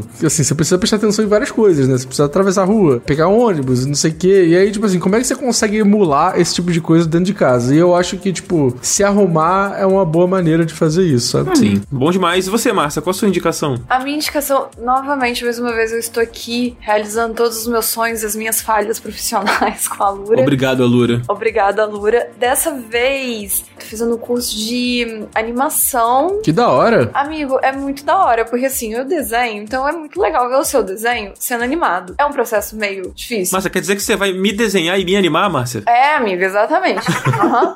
Vai rolar. Os próximos episódios serão 100% animados por mim. Mas, enfim, estou com este curso de animação num programa que chama Krita. E é um programa que ele, eu acho que ele é um pouquinho mais simplificado do que os adobes da vida. E aí no curso a gente vai aprender todo o esquema de animação, a animação frame a frame, questões de movimentação, aceleração, etc. E tipo, como fazer seu personagem se movimentar. Então, estou realizando mais um sonho que eu sempre tive, que é animar meus desenhos. Bom demais, muito legal. E é difícil a animação? Amigo, assim, eu estou num, num nível muito inicial, Uhum. mas é um processo mais um pouco demorado e detalhado do que necessariamente difícil. É algo que você precisa prestar uma certa atenção e ter uma visão do que você tá fazendo ali, pouco a pouco. Mas é, é legal, é legal. Entendi. Vale a pena no final. Muito bom. E é num clima de animação que a gente se despede aqui do nosso último Up Indica Fit Momento Alura, né, Cardoso? Tamo junto, Alura. Foi muito bom. Tamo junto. Pô, muito obrigado, Lura. É nóis. Bom demais. Volte sempre. A casa é sua, Lura. Então, vamos nessa. Vamos encerrar esse Up Indica e partir pro finalzinho do nosso episódio? Bora. Vamos nessa. Valeu, Alura. Tamo junto. Valeu, Alura. Valeu, Valeu, Alura. tamo junto.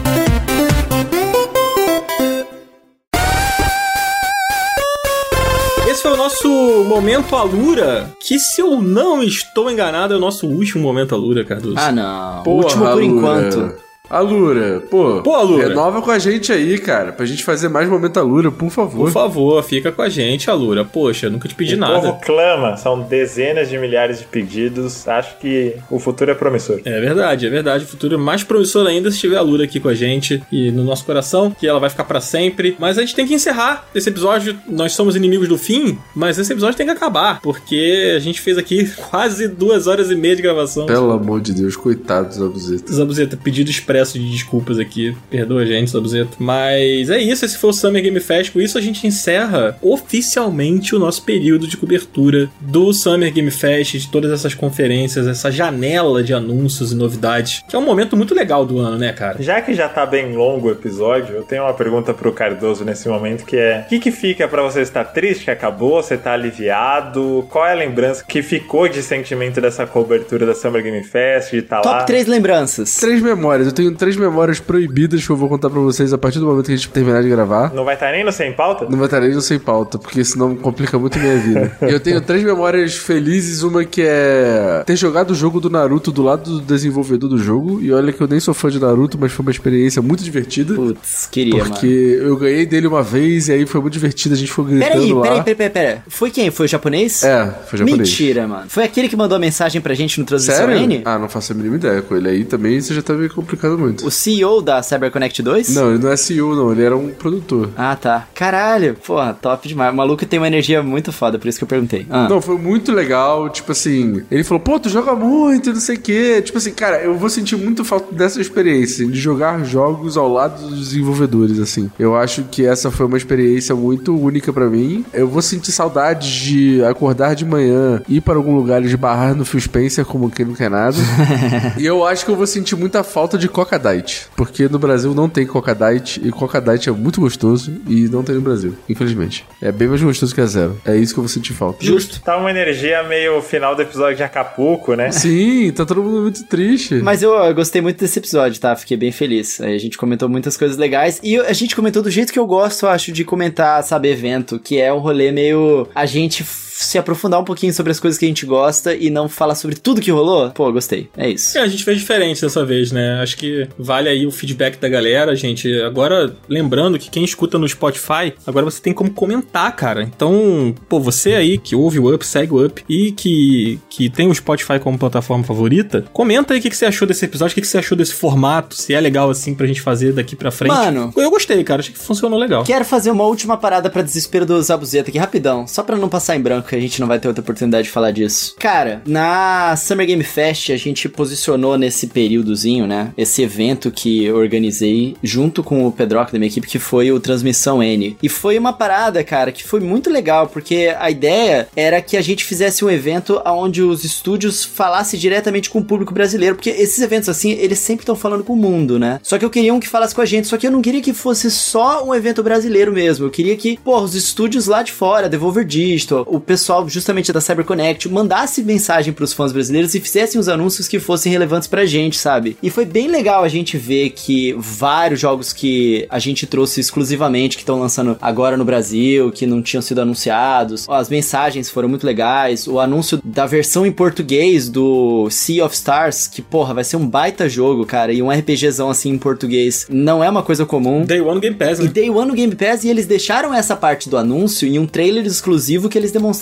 pra gente, sabe? Então foi muito foda. Foi a iniciativa do evento e o contato que a gente fez com vários publishers lá de fora que trouxe esses jogos pro Brasil. Tipo, o PR deles falando assim: ó, cara, muito legal isso aí. é, a gente não tava sabendo que o público brasileiro é engajado assim, não sei o quê. E isso a gente fez meses atrás, né? Então eles falaram, cara, vamos tentar lançar esses jogos no Brasil. E no fim das contas eles lançaram. Foram 17 jogos que não tinham sido lançados no Brasil ainda. E por causa dessa nossa iniciativa eles vieram pra cá. Então foi muito da hora e teve anúncios que eu fiquei bem orgulhoso, assim. Então assistam lá. Fica aí o Up Indica aí. Assistam Transmissão N lá, que foi bem legal. Muito bom, cara. Eu não consegui assistir no dia que você fez. Sei que tá lá no seu canal e tá aqui no meu assistir mais tarde do YouTube. Porque sim, eu uso o assistir mais tarde do YouTube. Foda que eu uso também. Assim como o idoso. Eu uso também, eu nunca volto depois, moleque.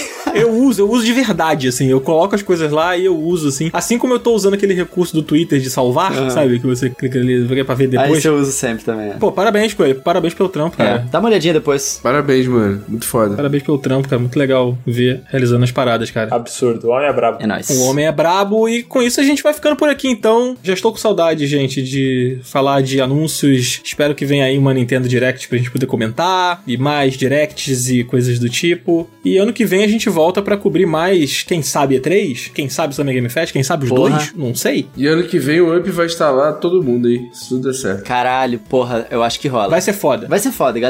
Deixe cinco estrelinhas lá no Spotify, não esqueçam. Deixa um comentáriozinho pra gente lá. E não se esqueça também que estaremos de volta quarta-feira que vem e que precisamos do apoio de vocês pra fechar o próximo Disque Up lá no catarse.me barra up. É isso aí. É isso aí. Vou meter uma enquetezinha com os jogos que a gente separou aqui pra galera votar qual é o jogo que elas mais querem jogar de todos esses que a gente comentou aqui. E depois a gente volta nessa enquete no próximo episódio, hein? Exatamente. Então, fechou, Coelho? Vamos nessa? É nóis, é nóis. Valeu, amigos. Valeu, Beijo. gente. Valeu. Tchau, tchau. Quem chegou até aqui, prova que ouviu até o final e comenta. Starfield ou Zelda?